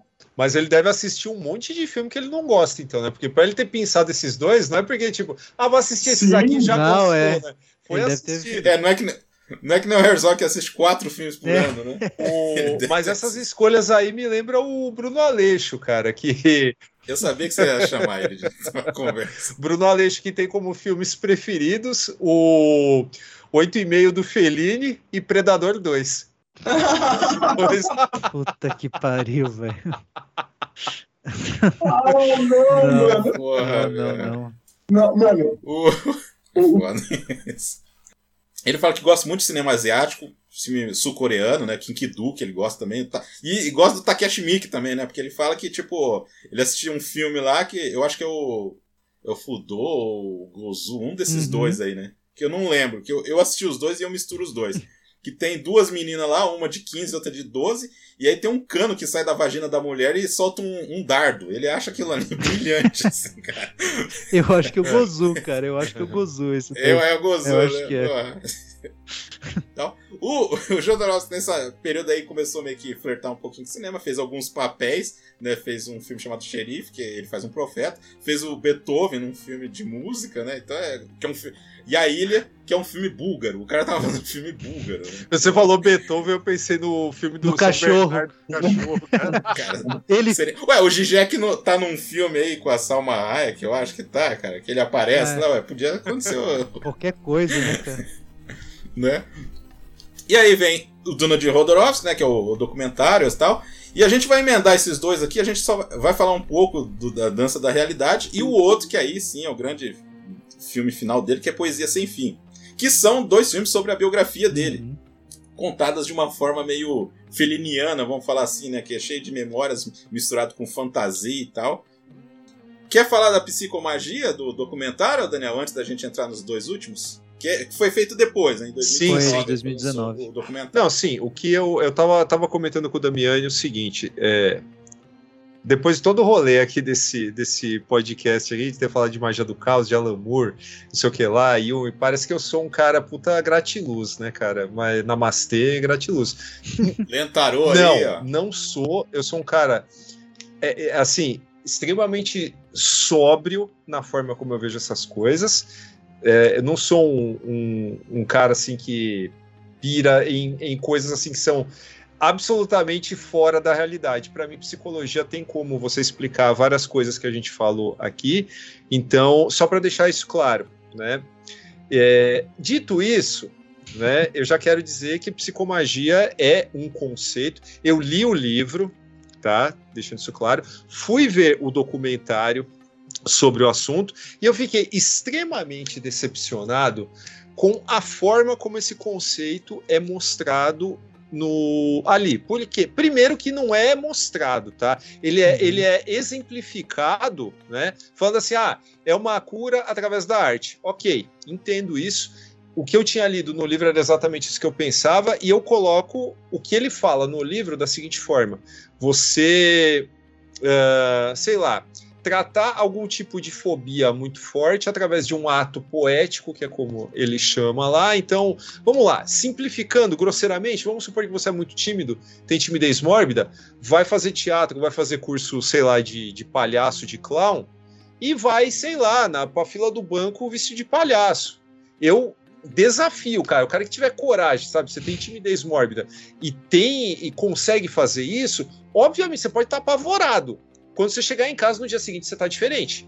Fácil, fácil. Se você sobreviveu àquilo, cara, não teve um trauma, não surtou, não deitou no chão, começou a chorar e se encolheu, beleza. Eu, eu acho válido isso, né?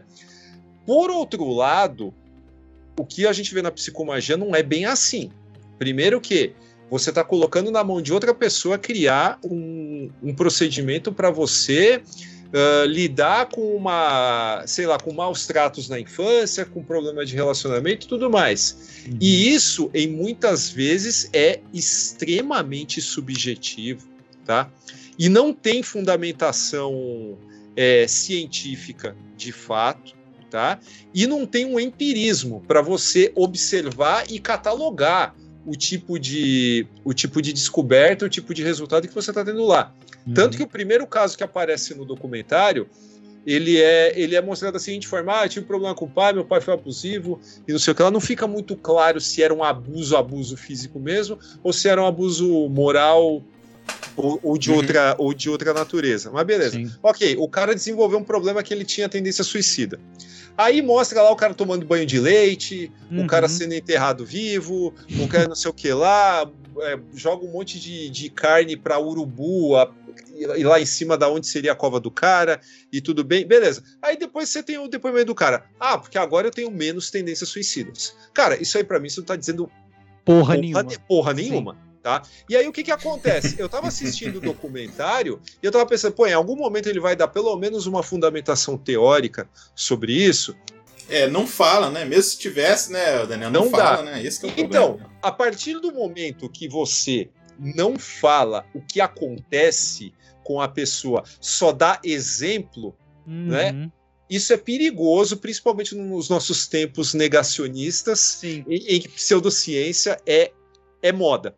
Uhum. Então, o que, que eu acho sobre isso, cara? É a mesma coisa. é, esse, esse rolê da psicomagia, eu tenho seríssimas ressalvas. Já tinha ainda mais depois do documentário, porque você entra hoje no Brasil Escola, por exemplo, que é um portal respeitado de consulta para qualquer estudante e até professor.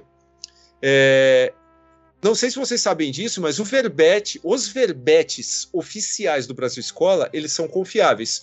No entanto, qualquer idiota pangaré pode publicar um artigo ali. Não sei se vocês sabem disso, né? Que ele, ele vai publicado. E o que, que você. E o que você vai encontrar lá no meio dos artigos? Programação neurolinguística, que é pseudociência, sim. E Sim. quando você vai ler o, o, o artigo do Pangaré, ele só dá exemplo. Ele não fala o que acontece na puta da tua cabeça. Ele Uhum. não dá a fundação do. A, a é, a fundamentação do, do que acontece. Então, a gente estava até comentando em off, né? Falando, pô, o Giger tem essa questão de arte, atra- é, terapia através da arte, que o Giger parou de ter pesadelo porque foi pintar. Uhum. Mas, é, mas é um caso diferente, porque o cara arrumou uma ocupação que faz Aham, isso é, sim, pela, pela vida inteira. Ele não foi fazer um ritual. E quando eu falo ritual, cara, não- não- eu não. Não é nem uma questão sobrenatural. não, é- Não, e, e- e nem uma questão de depreciar. É assim, vou- vou- já, vou, já vou concluir essa, essa questão do ritual. É, eu não deprecio o valor que um ritual tem para qualquer pessoa. Como, por Sim. exemplo, sei lá, você levar as cinzas da sua mãe para a cidade que ela nasceu. Entendeu? Tipo isso. Cara, isso, querendo ou não, tem um impacto em você. Às vezes você precisa disso para seguir em frente. Então, o que eu tô falando, esse tipo de ritual eu acho completamente válido. Agora, quando- É, tem alguns aqui até que faz sentido. Só. só- tem alguns- agora a gente tá falando de um cara que fez, largou a faculdade de psicologia no meio, né? Isso aí, é, cara, para mim é perigoso. Sim. acho, acho que é válido em determinado momento. Se você consegue elaborar o teu próprio, o teu próprio ritual, fala, pô, eu acho que se eu fizer isso, sei lá, talvez me ajude, talvez me Uhum. alivie. Ok. Agora, você colocar isso nas costas de outro cara para te consultar, para ficar te tocando, para ficar Ah, enfiando sim, o dedo aham, no teu é. rabo, é, É, cara, não. é, não. Isso aí é, É, Ó, por exemplo, só, só exemplificando. É Que nem o Daniel falou que essa do- dos, dos abutres não faz muito sentido, porque ele também não explicou. E é muita coisinha que acontece na jogo, que nem você falou, joga o leite e tal.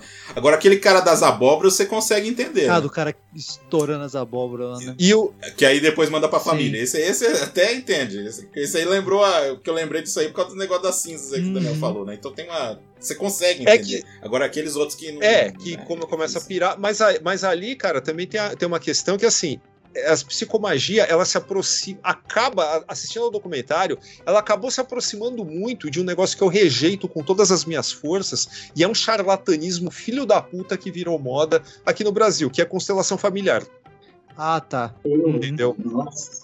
Constelação. O nome é Então, ótimo. assim, eu tenho. Eu, eu acho. Eu acho legal, por exemplo, você. Vamos, vamos, só, só para fechar, para embrulhar o negócio mesmo e, e deixar para viagem, Por favor. pra viagem de cada um, embrulhar para viagem de cada um. Olha o que, que eu fiz agora. é, é aquela frase da música do Raul, cara. Antes de ler o livro que o guru lhe deu, você tem que escrever o seu. Beleza, pronto. Uhum, é isso, é. Isso aí, é essa parada do Jodorowsky. Fiquem nos filmes. É, porque aí você dá a sua própria interpretação. né, Exato, cara? exatamente. Perfeito.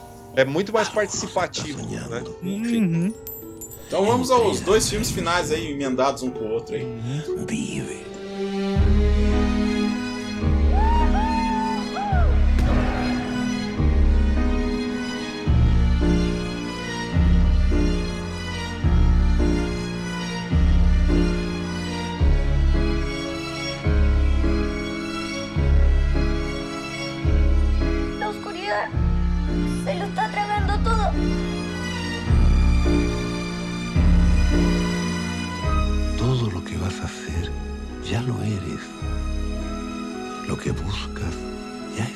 E aí, a dança da realidade, mas vamos falar mais do. mas Que é uma coisa só. É, um quase. filme só de quase quatro horas. Que, tem, que é livro. Que é livro também, é. O Dança da Realidade. Que eu achei muito bom, por sinal.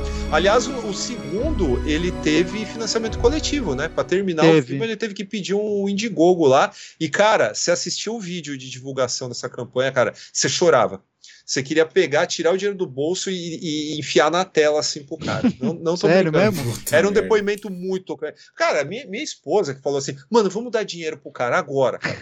Porque assim, é, é muito. Do mesmo jeito que quando você assiste Duna de Jodorowsky, você tem vontade mesmo de. Parou de ver o filme, você tem vontade de Uhum. jogar tudo, é, a- a- abrir espaço na mesa para criar alguma coisa. Sim. O cara falando do Poesia Sem Fim, cara, era um negócio de louco, cara. O cara te convencia que Hollywood era uma bosta, entendeu? que você tinha que, que ajudar iniciativas como essa. E Sim. começava, começava falando, cara, eu tenho 80 e tantos anos, cara. Pô, eu tenho dores no corpo inteiro. Eu acordei 5 e meia da manhã hoje. Mas assim, são 11 da noite, eu tô feliz. Eu tô feliz porque foi mais um dia de filmagem, não sei o que lá tal. Cara, Uhum. não tem como. Não tem como, entendeu? Não, e a fotografia do filme é, é linda, mano. Tipo, a gente tava falando da, da- das obras de inicialização, tipo, né, pra entrar no, no mundo do Jodorowsky. Eu não acho que esses filmes sejam pra isso. Eu acho que você já tem que ter um conhecimento um pouco da obra do cara pra ir ver a história dele, pra você se se sensibilizar também, eu acho, né? Pra não que não sejam Pela figura dele, isso, né? isso, Pela não que a, dele, né? a história não seja o suficiente, é interessante. O cara teve uma vida interessante e tal. Mas eu acho que você precisa ter esse contexto da, da filmografia do cara antes pra você é, sentir mais os dois filmes, assim. E da Mas- pessoa, cara, não só da dos pessoa filmes, que ele é. porque, Assim, Exato, você saca, uma das coisas que é mais admirável no artista é quando o cara, tipo, é visceral naquilo que, ele, Uhum. que ele entrega. Esses, puta que pariu, mano, você vê que é um bagulho que o cara precisava contar. Sim. Na forma de filme. Uhum. Então, Uhum. acho, acho bem interessante. Que é o que a gente tava falando, né? Ele exportou em, em filme o que ele, ele sentia ali, às vezes até um trabalho terapêutico ali pra ele entender a própria vida aos Sim. 80 anos de idade, entendeu? o que o, que o Leandro tá falando, o que o Leandro tá falando, eu, eu acho muito interessante, porque assim, eu acho que a arte pro artista, né? Às vezes para quem vê, para quem consome também, mas a arte pro artista, ela ela é muito terapêutica, tá ligado? Porque, claro, depende da sua abordagem, mas ela pode ser, ela tem o potencial de ser muito terapêutica. Porque se você for sincero no que você expressa na sua arte, tá ligado? Durante o período da minha vida, eu usei poesia como uma forma de exorcismo, assim, tá ligado? De exorcismo pessoal. Porque qual que é a parada? Eu, eu, ao longo da minha vida, eu lidei, assim, desde os 17 anos, talvez, eu lidei com muitos pensamentos suicidas, assim. Eu tenho isso de forma recorrente. Mas durante um certo período específico na minha vida, eles deixaram de ser pensamentos, tá ligado? Eles passaram a ser ideações mais complexas de suicídio, sabe? De se tornar planejamento de suicídio, tá ligado? De você pensar em métodos, de comprar ferramentas, tá ligado? Esse ponto, tá ligado? E, tipo assim, a arte, tipo, a poesia, a partir do momento que você expressa isso, você coloca isso no papel, que você tem a oportunidade de compartilhar isso com outras pessoas, ela vira uma espécie de exorcismo. É isso que eu tô falando. Você tem essa capacidade de tirar esses demônios que te atormentam de você e externar eles, tá ligado? Lógico, é, eu não tô falando para vocês não, não buscarem terapia, tá ligado? Busquem terapia, faz bem, tá ligado? É, é, é... Busquem terapia. É, se você tem problemas que a terapia vai te ajudar, busque, tá ligado? Não, não é para você se medicar sozinho, não é isso que eu tô falando. Eu tô falando isso de uma forma complementar, tá ligado? Eu acho que a arte para um cara que é visceral, um cara que é sincero com a própria arte, no que ele expressa, ela tem esse potencial de te libertar de certas coisas, porque a partir do momento que você fala com alguém, seja através de uma conversa com um amigo num bar, seja através de um poema, de um filme, o peso é menor, tá ligado? Porque passa a ser um peso compartilhado. Você deixou de guardar aquilo para você, entendeu? Porque quando você guarda algo para você, o negócio te tortura. E, e, tipo assim, igual eu falei, eu não vi. Infelizmente, não, eu acabei não, não conseguindo ver esses filmes, porque, igual eu falei, eu achei os filmes do, do Rodorovsky muito densos. Então, quando eu via eles, eu precisava ficar pensando, eu precisava ficar remoendo sobre eles. Tanto que minhas anotações sobre. Eu vou ver, mano, eu vou ver sim. Então, minhas anotações sobre os filmes do Rodorovsky, elas são uma zona, tá ligado? Tipo, eu tenho. Eu, eu escrevi um barato, depois eu rabiscava, porque eu, eu escrevi e pensava, não, não, não é isso, eu entendi errado. Aí eu, eu repensava, tá ligado? E tipo assim, foi, foi um processo longo. E eu quero ver depois porque eu tenho interesse em ver o que ele pensa sobre a própria visão artística, né? Porque ninguém melhor do que ele para descrever a própria vida, né? Tá ligado? Uhum. Afinal, é a vida do cara. Sim.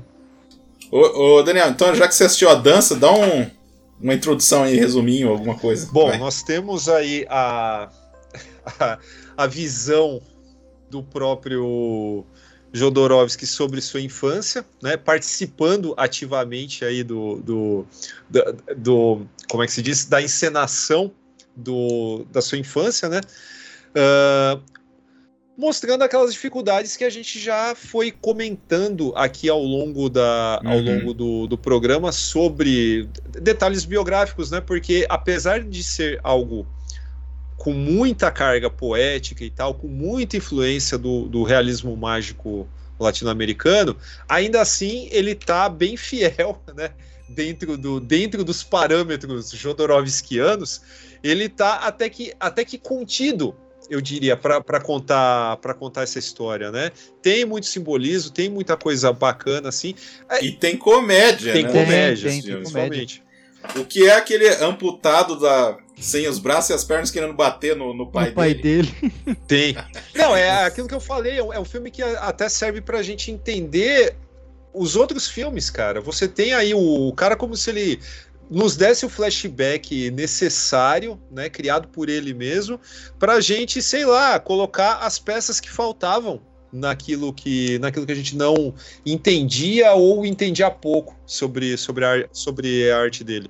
Então, aquele, é, sabe, são coisas assim que parecem de 100 anos de solidão também, em alguns momentos, né? Você to, alguém toma um tiro de, de, de ali, cai na rua, começa a sair passarinho do, do, do buraco da bala, entendeu? Então, é.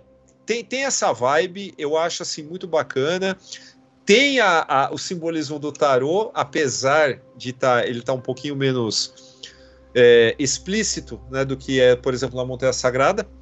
Mas é, é um filme assim que, que cativa, né, cara? Porque justamente por causa desses, desses detalhes mágicos, né? A mãe, Uhum. que só, a mãe que só fala cantado, né, cara? Pô, que coisa que. Cantora de É, ópera, tipo assim, ela fala como se fosse cantora de ópera, cara. É, uma cantora de ópera. É, exatamente. É- Essa cena que você tá. Tem uma cena, Daniel, não sei se você lembra que ele vai fazer cosquinha no, no filho dele, ele só faz assim com a mão, assim, aparece uma pena assim, na mão dele, assim, do nada, assim, né? É, é verdade. é. Não Isso. ri aí. Da- aliás, a, a- a atuação do Brontes nesse filme tá foda, hein? Tá foda, Dá, tá excelente. E assim, a- a- o contexto político também, né, é importante. Porque não é só uma jornada de transformação, é, não transformação, uma jornada de formação. Né? É, uma, é um panorama sobre o que estava acontecendo ali em volta dele também. Né? E assim, extremamente detalhado, na, na Uhum. minha opinião. Né? Nossa, é muita. é, cara, é, tem muitas camadas também esse filme, assim, de, de linguagem também. Eu acho assim, é, é os filmes mais bem acabados dele, né? Assim, se- Uhum. Pra Sim. caralho, pra caralho. E assim, eu, pode, pode falar do final? Bem, pode falar do final, pode falar do final. Bom, não é pro Evandro que não viu, não é spoiler, tá? É que assim, não, vai terminar quando ele sai de Tocopia e vai pra Santiago, né? Que é quando começa o, o Poesia Sem Fim começa nessa mudança, né? E conforme eu falei, tem essa, essa esse ato de três anos entre os filmes que é para dar tempo do ator crescer, né? Que era criança em um filme, no outro ele já tá grandinho. Uhum. E o filme, o Dança da Realidade, ele vai terminar no momento em que eles pegam o, o barco, né, para ir para Santiago. E nesse e, é- obviamente que tem um, um simbolismo, né, do barqueiro mitológico, né? Porque tá levando, porque o menino Alejandro tá morrendo. É, ele fica, né? momento. É, isso, isso. É, É. e aí, e aí você tem o você tem essa essa como é que fala essa essa questão do renascimento que é a, a, a carta da morte no tarô mas o que eu acho extremamente tocante é que cada momento chave apareceu o, o, o verdadeiro Alejandro Rodorovsky lá e tipo fazer um comentário às vezes abraçando o- essa, essa criança cara. Porque é, é aquele negócio cara. Uma outra coisa, além de masculino e feminino que eu estava falando no começo, todo mundo, depois de grande, vai carregar sua criança, né? Aquela Uhum. soma daquelas experiências e tudo mais. E quando ele fala que, cara, que é um negócio que, por exemplo, o pai dele já não tinha, né? Que quando ele pega o barco, que ele fala assim, ah, é, saindo, saindo renovado aqui, né, para uma nova vida, mas nunca deixando o menino dentro de mim morrer, né? Uhum. É, então isso é isso é fantástico, foda. cara. E aí fica aquelas as fotos, né? Como display, assim, da- dos personagens, É. né? Da, que apareceu no filme, né? Lá Uhum. atrás, cara. Nossa. Em É, e é uma, branco cena, e é tal. uma cena belíssima, né, cara? Eu acho essa do o menino com a roupa de, de mascote de Uhum. bombeiro, né? É, Uhum. porque uh, só uma coisinha que eu queria falar, tem a, a ligação também com o E banhas? E banhos. Banhas, né? Que aí o pai dele É. tenta o- matar o cara matar e o acaba cara, salvando o cara sem querer, né? Uma É, coisa meio, meio é o maluca, assim, né? E aí, esse ponto que o pai tem uma virada, daí ele vai cuidar do cavalo do cara, e tem toda. Aquela parte é foda também, né? Que ele vai cuidar do Uhum. cavalo do cara, e aí depois tem que sacrificar o cara pra. Tem que sacrificar o cavalo pra poder matar o cara, e no final das contas eles acabam é, compartilhando da mesma dor, né? Do, do cavalo É. morto, né, cara? Puta que pariu. Não, e, e assim, o pai, ele tem uma jornada de, de transformação forte, ele tem um arco dramático forte, pois assim, enfim, o pai dele começa exatamente como ele era no Então, Dança da Realidade, né? É. Esse eu acho um problema do filme.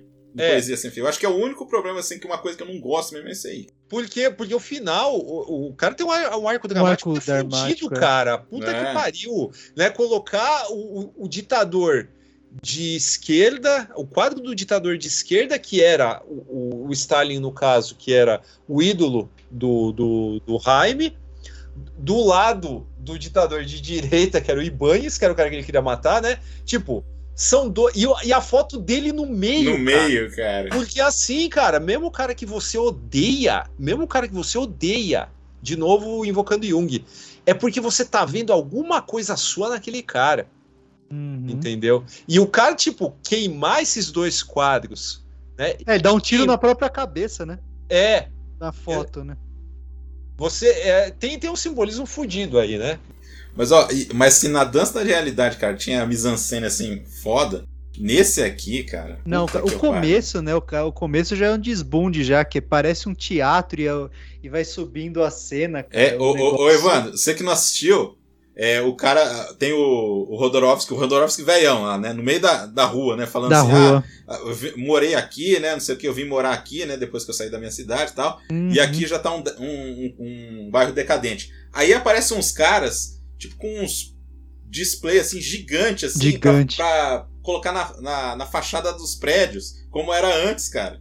Não, Caramba. é, é uma cena muito bonita, cara. Tipo, E o trem, Eu- né? Os caras com um trem, assim, o carregando trem, o trem preto cara. e branco, cara. Não, Puta é, é, merda. é fantástico, cara. É, é bonito demais essa cena, assim, cara. É um, te- é um teatro a céu aberto, assim, né, cara? O bagulho. E aí volta algumas piadas do primeiro, por exemplo, tinha o anão que ficava toda hora anunciando lá, ah, venha comprar na casa dos ucranianos. Aí o cara tava falando, tipo, do Zorro, alguma coisa assim. Ali É. tem um Hitler, né?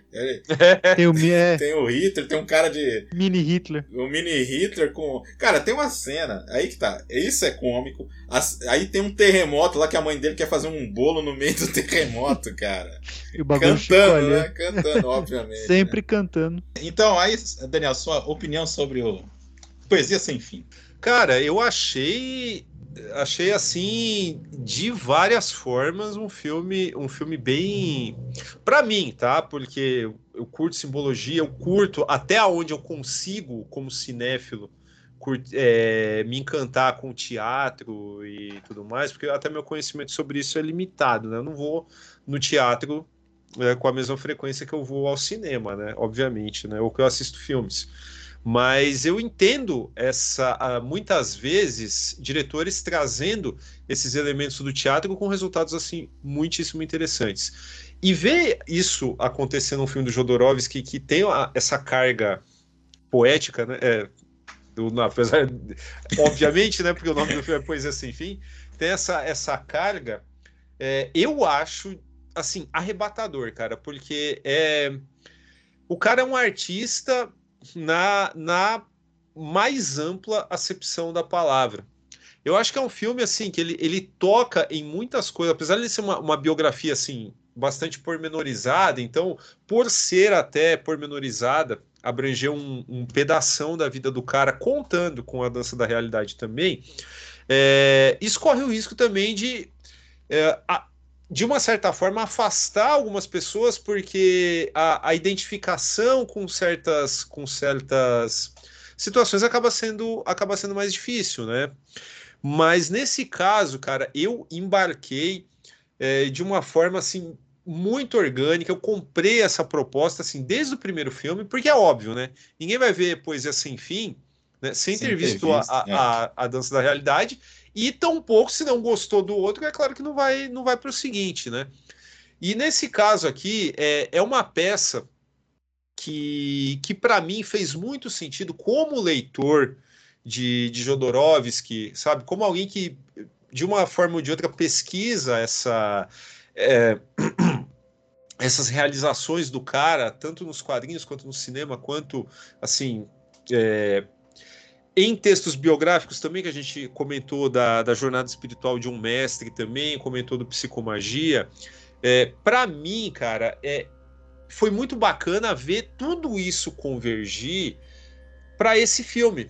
Porque eu achei que foi aquele que é, melhor aglutinou tudo isso, toda essa ideia que eu tinha do cara, sabe? Porque você lê uma coisa aqui, lê outra ali, sabe? Coisas que ele fala diretamente, coisas que é, obras dele também, que de uma certa forma você apreende algo do ser humano ali também. Assistir o Poesia Sem Fim, para mim, foi é, testemunhar a, a, realização máxima do cara, né? Onde o cara falou, porra, é, aqui eu, tô, tô parando, tô me retirando, cara, porque eu já falei tudo que eu precisava falar. Mas eu precisava muito contar essa história. E é, é o que fica claro no final, Uhum. né? Mas assim, aí esse segundo filme foca muito é, naquilo que a gente falou, do Café Íris, ele conhecendo os, Uhum. os poetas, ele conhece lá a Estela Dias, que é. Ele, o Rodorovsky falou que é- ela é retratada como uma, uma punk, porque ela, a- a poesia dela era meio transgressora naquela época, então, tipo, uma coisa que influenciou o cyberpunk, que influenciou o punk, então tem toda essa coisa. E quem faz essa Estela é a mesma atriz, ó, que nem eu falei pro Daniel, uma brincadeirinha edipiana aí, né? É a mesma atriz que faz a mãe dele. Uhum. Então tem uma, tem uma ligação assim, cara. Cara, eu vou te falar que essa questão de piano no, no Dance da Realidade já é forte, cara, porque aquela, aquele negócio de. É, é, cara, é, é um filme complicadíssimo também. Você tem que pensar bem para quem você vai mostrar esse filme, É. porque vai ter tanta interpretação chucra, né? Uhum. Inter- Negócio da interpretação mãe de cara. lá, né? Negócio da mãe. É, Vai falar que fez blackface no moleque, não tem nada a ver, sim. né, cara? ver. Porra, é, entendeu? Agora, o cara pegar o, o- uma criança, porque o, o ator ali era uma criança, cara. Pô, Uhum. aí esse cara tá, tá 13 com- anos, com- talvez. É, tá com a tinta preta ali no, no, no corpo. Mano, os caras fez o, o moleque, ele, tipo, tá lá em contato físico ali, evidente, Uhum. que não tem truque. Com a atriz que tá nua também, Sim. né, cara? Isso era um negócio que, assim, um monte de gente ia chiar. Entendeu? Tenho absoluta certeza disso. É, eu não sei na época o que rolou de comentário a respeito disso. Eu acho que é que também, cara, é, é nicho do nicho, né? Vamos falar É, bem é. a verdade, né? Eu acho que é por isso que não reverbera tanto assim, cara. Mas pra quem tá ouvindo, tá? Não foi um blackface. Não, não foi. tinha medo, tinha medo de escuro e, de novo, vem uma mensagem psicológica cifrada na palavra da mãe que fala pra ele se tornar a própria sombra. Escuridão, é. É, é. Então é. É, aí Sobre- pinta ele de preto, é, de, Exato. né, pra, pra ele ficar, né? E aí os dois brincam lá, é, bem- tem gente que vai achar meio estranho mesmo, mas é assim, poxa. É que tá, é uma coisa muito particular mesmo, cara, então, sei lá, né? Tem uma frase ótima também nesse filme que eu adorei, que aí tem um cara lá que tá bêbado na rua, não sei se vocês lembram disso aí. Aí, aí o cara fala um negócio que é verdade, aí ele fala assim: esse bêbado transformado em profeta pelo vinho. Adorei essa frase. Conhecemos vários, conhecemos É. vários. Ou Então, é muito verdadeira, né? É uma coisa muito verdadeira, Total. cara.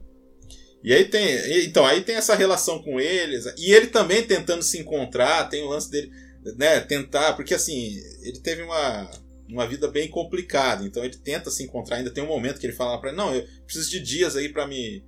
para tentar me encontrar, porque eu tô só sendo um reflexo seu, falando pra Estela lá, que a Estela é Uhum. loucona.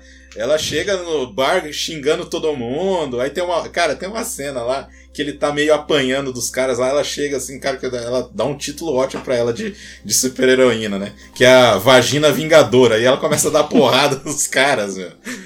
Puta É merda. isso, isso. Que tem a ver com essa questão, não somente né, com, a, com, a, com, a, com a questão de piano, mas tem com a, com a questão do feminino, né? Mas assim, é legal também porque assim, são personagens que existiram, assim, então Sim. é, é legal você ver essa, essa visão mágica dele sobre essas pessoas que Realmente que existiram. ele conheceu exatamente e tal, né? São poetas importantes ali pro Chile, né? Então ele fala, fala desse submundo da arte aí, né? Uhum. E você tinha comentado, ô, ô, ô, Leandro, no Old Boy, o Evandro vai lembrar. Que ele falou: quem se mata com a porra de um cachorro? O primo dele se matou com o cachorro. Verdade, é. Se matou com o cachorro, é verdade. Pô, eu tava ouvindo o programa de vocês do Old Boy hoje, cara. Mas é, é verdade, eu tinha esquecido que você tinha falado em relação disso. É um, é um meia-noite em Paris meio mais pesado, né? Ah, sim, né? Não, e é foda. Aí, novamente, a, parte que ele tá fazendo amor com a Estela Uhum.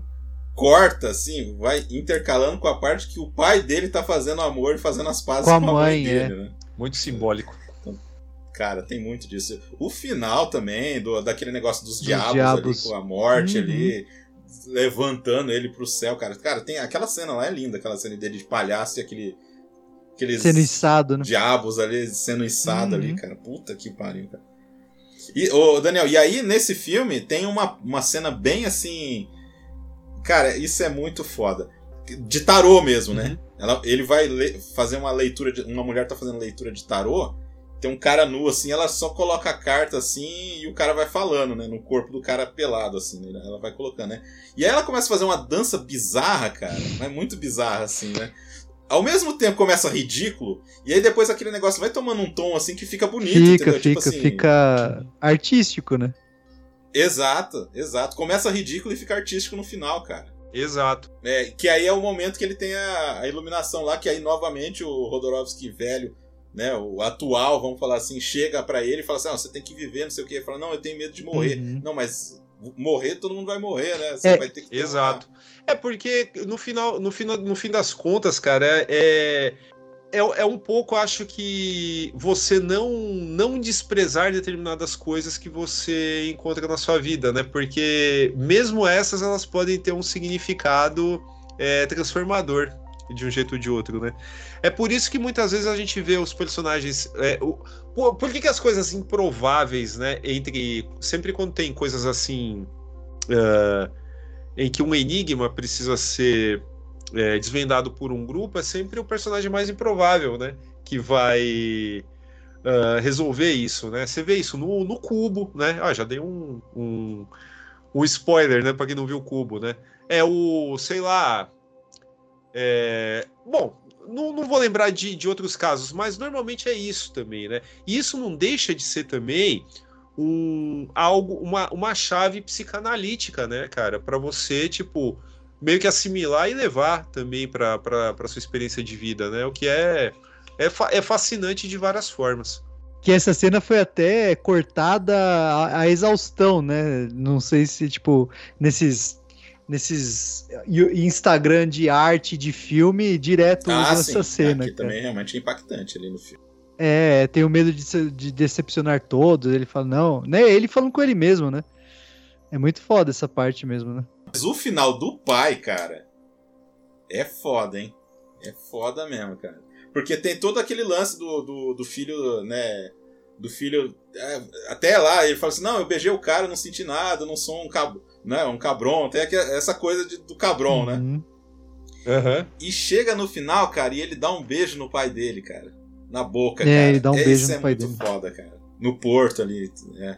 Que é o pai que ele, que ele também ele morria de medo, né? De- então é meio que o pro- pro- processo catártico ali de, de, de separação também e de aceitação do Aham. que aconteceu e com o pai é muito foda, velho. E é uma, é uma, é uma lição, cara. Eu acho que para todo mundo que tiver disposto a se colocar no lugar do personagem, cara, é, eu acho que nesse ponto é é assim a como é que se diz a intersecção acho que, que pega todo mundo que embarca nesse filme é pensar nessa relação dele com o pai porque mesmo que você não tenha um problema diretamente com seu pai se tenha tido é, uma, um, um convívio tranquilo com ele, mas você pode ter, sei lá, um outro parente, outra pessoa com quem você, sabe, teve algum rompimento, que você esperava que te entendesse e não te entendeu. O que ele faz no final, cara, puta, Nossa. é, é de um, ah, um, um exercício de, de ressignificação de certas coisas que eu acho que todo mundo precisa fazer em determinado momento da vida. Sabe? Porque tem, tem coisas que a gente passa que às vezes a gente não pode encontrar ou ressuscitar as pessoas para que venham aqui a gente possa conversar e falar como a gente pensa. O que a gente pensa, do que a gente sofreu na mão delas, ou do que ela falou e, e tudo mais. Mas nesse caso, o que, que ele mostra, né, cara? Porra, é... eu não sei se a gente pode, tipo, é, detalhar isso aqui, mas vamos lá, né? É exatamente aquilo que ele tinha falado, ele tinha escrito também no, no Jornada Espiritual de um Mestre, né? É aquela questão de você, sei lá, você não tem de fato a, a medida, o testemunho, tal, o que, que a pessoa estava pensando, e mesmo que a pessoa tenha falado, sabe, você não está na cabeça dela para saber o que, que tinha, o que, que acontecia, o que, que hum, é, maturava, tipo, tava em ebulição na cabeça da pessoa quando ela fez determinada coisa para você. Né? Uhum. Então, qual é a nossa, a nossa, a nossa única alternativa? Ou a gente vive é, com rancor, né, com raiva disso, ou a gente encontra uma forma de pensar, cara, é, assim, isso aconteceu porque era o melhor que a pessoa podia me entregar naquele momento, entendeu? Eu não posso mudar isso, sabe? Se você puder criar uma percepção própria, sabe, para que você consiga pensar na situação de uma forma mais harmoniosa é, e mais compreensiva, por que não? Porque, afinal de contas, cara, é, é a tua verdade. E a tua verdade não precisa ser a mesma verdade da pessoa, da, principalmente da pessoa que já se foi da Uhum. sua vida, né? E isso eu acho, eu acho uma lição ferrada, cara. É, é a maior prova de que a arte ela não precisa ser um, um simples uh, entretenimento, um simples é, arrebatamento poético que depois você vai ficar pensando só na forma e tal. Não, cara, essa, esse filme eu acho que ele tem um significado muito mais profundo para nós, né? E isso vem, sabe, desde o começo, sabe? Desde o começo. A questão de piana, né, de colocar o mesmo o primeiro interesse romântico da do personagem, né? No caso, é, interpretado pela mesma atriz que faz a mãe, né? Isso aí é, é bastante óbvio, mas é também óbvio pensar que é, a, a, transformação né, dos atores que sai o, o, o ator mais jovem para entrar aquele mais, mais crescido, né? Num passe de mágica, quase no uhum. filme, é, tem muito a ver com a questão de que, pô, eu escolhi meu caminho, tá? Então existe uma transformação. A transformação conforme a gente é, experimenta isso na vida, ela, ela tem essa questão metafórica do amadurecimento. Mas o que, que ele faz? Ele coloca isso literal no filme, né? E isso é, é, isso é belíssimo, cara. É um filme que, se você der na mão de um, de um psicanalista, você tem, cara, muita coisa bacana para analisar. E conforme eu falei, não é excessivamente cabeçudo, né? Ele não é ele tem isso para você pensar em você mesmo, ele tem o, o, o lance poético para você viajar, uhum. mas no final ele, ele, não é somente isso, né? A soma disso acaba sendo muito maior no final das contas. Ô, ô, Daniel, parece que assim, tipo, que no final ele viu que não precisava ser tão hermético, né? É, parece, parece exatamente isso, porque esse, esse é um filme, assim, absurdamente linear, se você for comparar com, com, com as outras obras dele, principalmente a Montanha Sagrada. É. Então, é, cara, para mim foi, foi fantástico, né? Eu assisti com a Alessandra, assim, um, uh, um dia antes dela embarcar pro Chile, cara. Então Putz. foi. ela, ela ficou maravilhada, cara. Ela só não foi de barquinho, né? É, só, só faltou isso, cara. É, mas assim, assista esse filme que realmente eu, eu acho excelente, cara. Eu acho excelente mesmo. É bom, é bom mesmo. O... Aí só finalizando então aqui, aí depois ele continuou nos quadrinhos, né? Eu acho que o último trabalho dele foi aquele Cavaleiros de Heliópolis, né? Um negócio assim, né? Foi lançado, é, foi lançado é. recentemente. Tem muita coisa em quadrinhos que está sendo lançada aí do, do Rodorovsky aí, muito bacana isso aí. Uhum. E, enfim, né? Finalmente chegamos aí, ele está aí vivo com 95 anos, todo domingo postando no Instagram dele lá alguma coisa, alguma mímica que ele está fazendo, ou sentado mesmo falando alguma coisa. É isso aí, cara. Tá nativa aí ainda. Passou, pa, passou o bastão pro Taika Waititi. Não sei o que vai dar nisso, pelo amor de Deus, mas beleza. É, coisa boa não outra... vai ser, né, cara? Não, eu, eu, esperemos o pior, né? Então, gente, eu acho que é isso, né? Finalizamos. Mais fala, palavras finais aí do Rodorovsky? Cara, eu acho que é. Acho que a gente falou tudo que precisava ser dito sobre o cara. Um baita podcast gigante aí. É, leiam as obras do cara, vejam as coisas dele. É, é, é, interessante, tipo, e você consegue. É o que eu falei, não, não, não, não tente. É, o Evandro falou, o Daniel falou aqui, todo mundo falou, não tente ficar buscando respostas óbvias ou, sabe, só assiste, cara. Tenta curtir a viagem ali. Daniel, palavras finais? Ah, consumam tudo do cara e desconfiem da psicomagia. Só isso. Exatamente. desconfiem de tudo, vejam tudo e desconfiem é. de tudo. É, eu vou falar, os dois preferidos meus é o Poesia Sem Fim e o Eu Tô.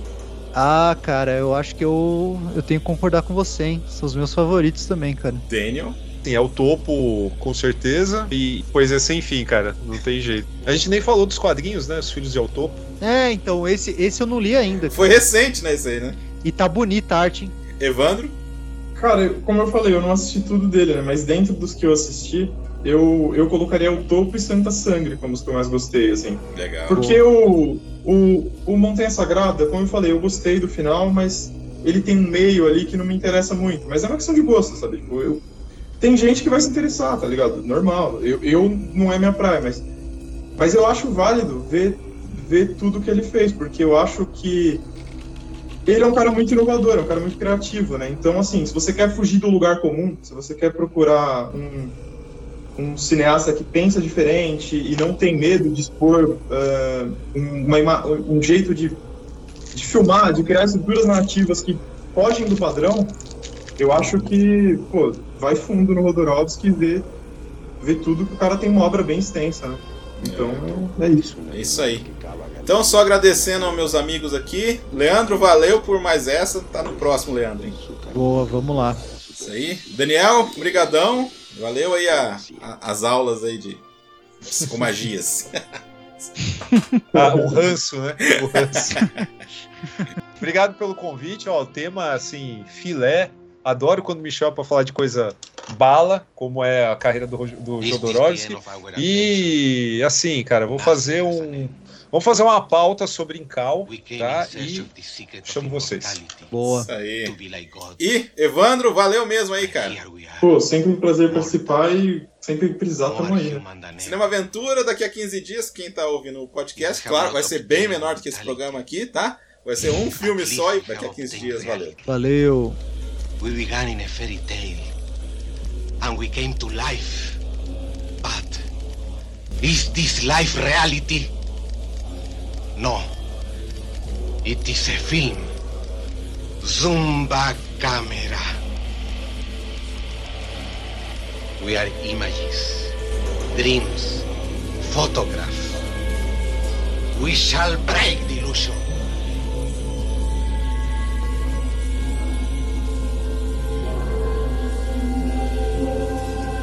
Real life awaits us.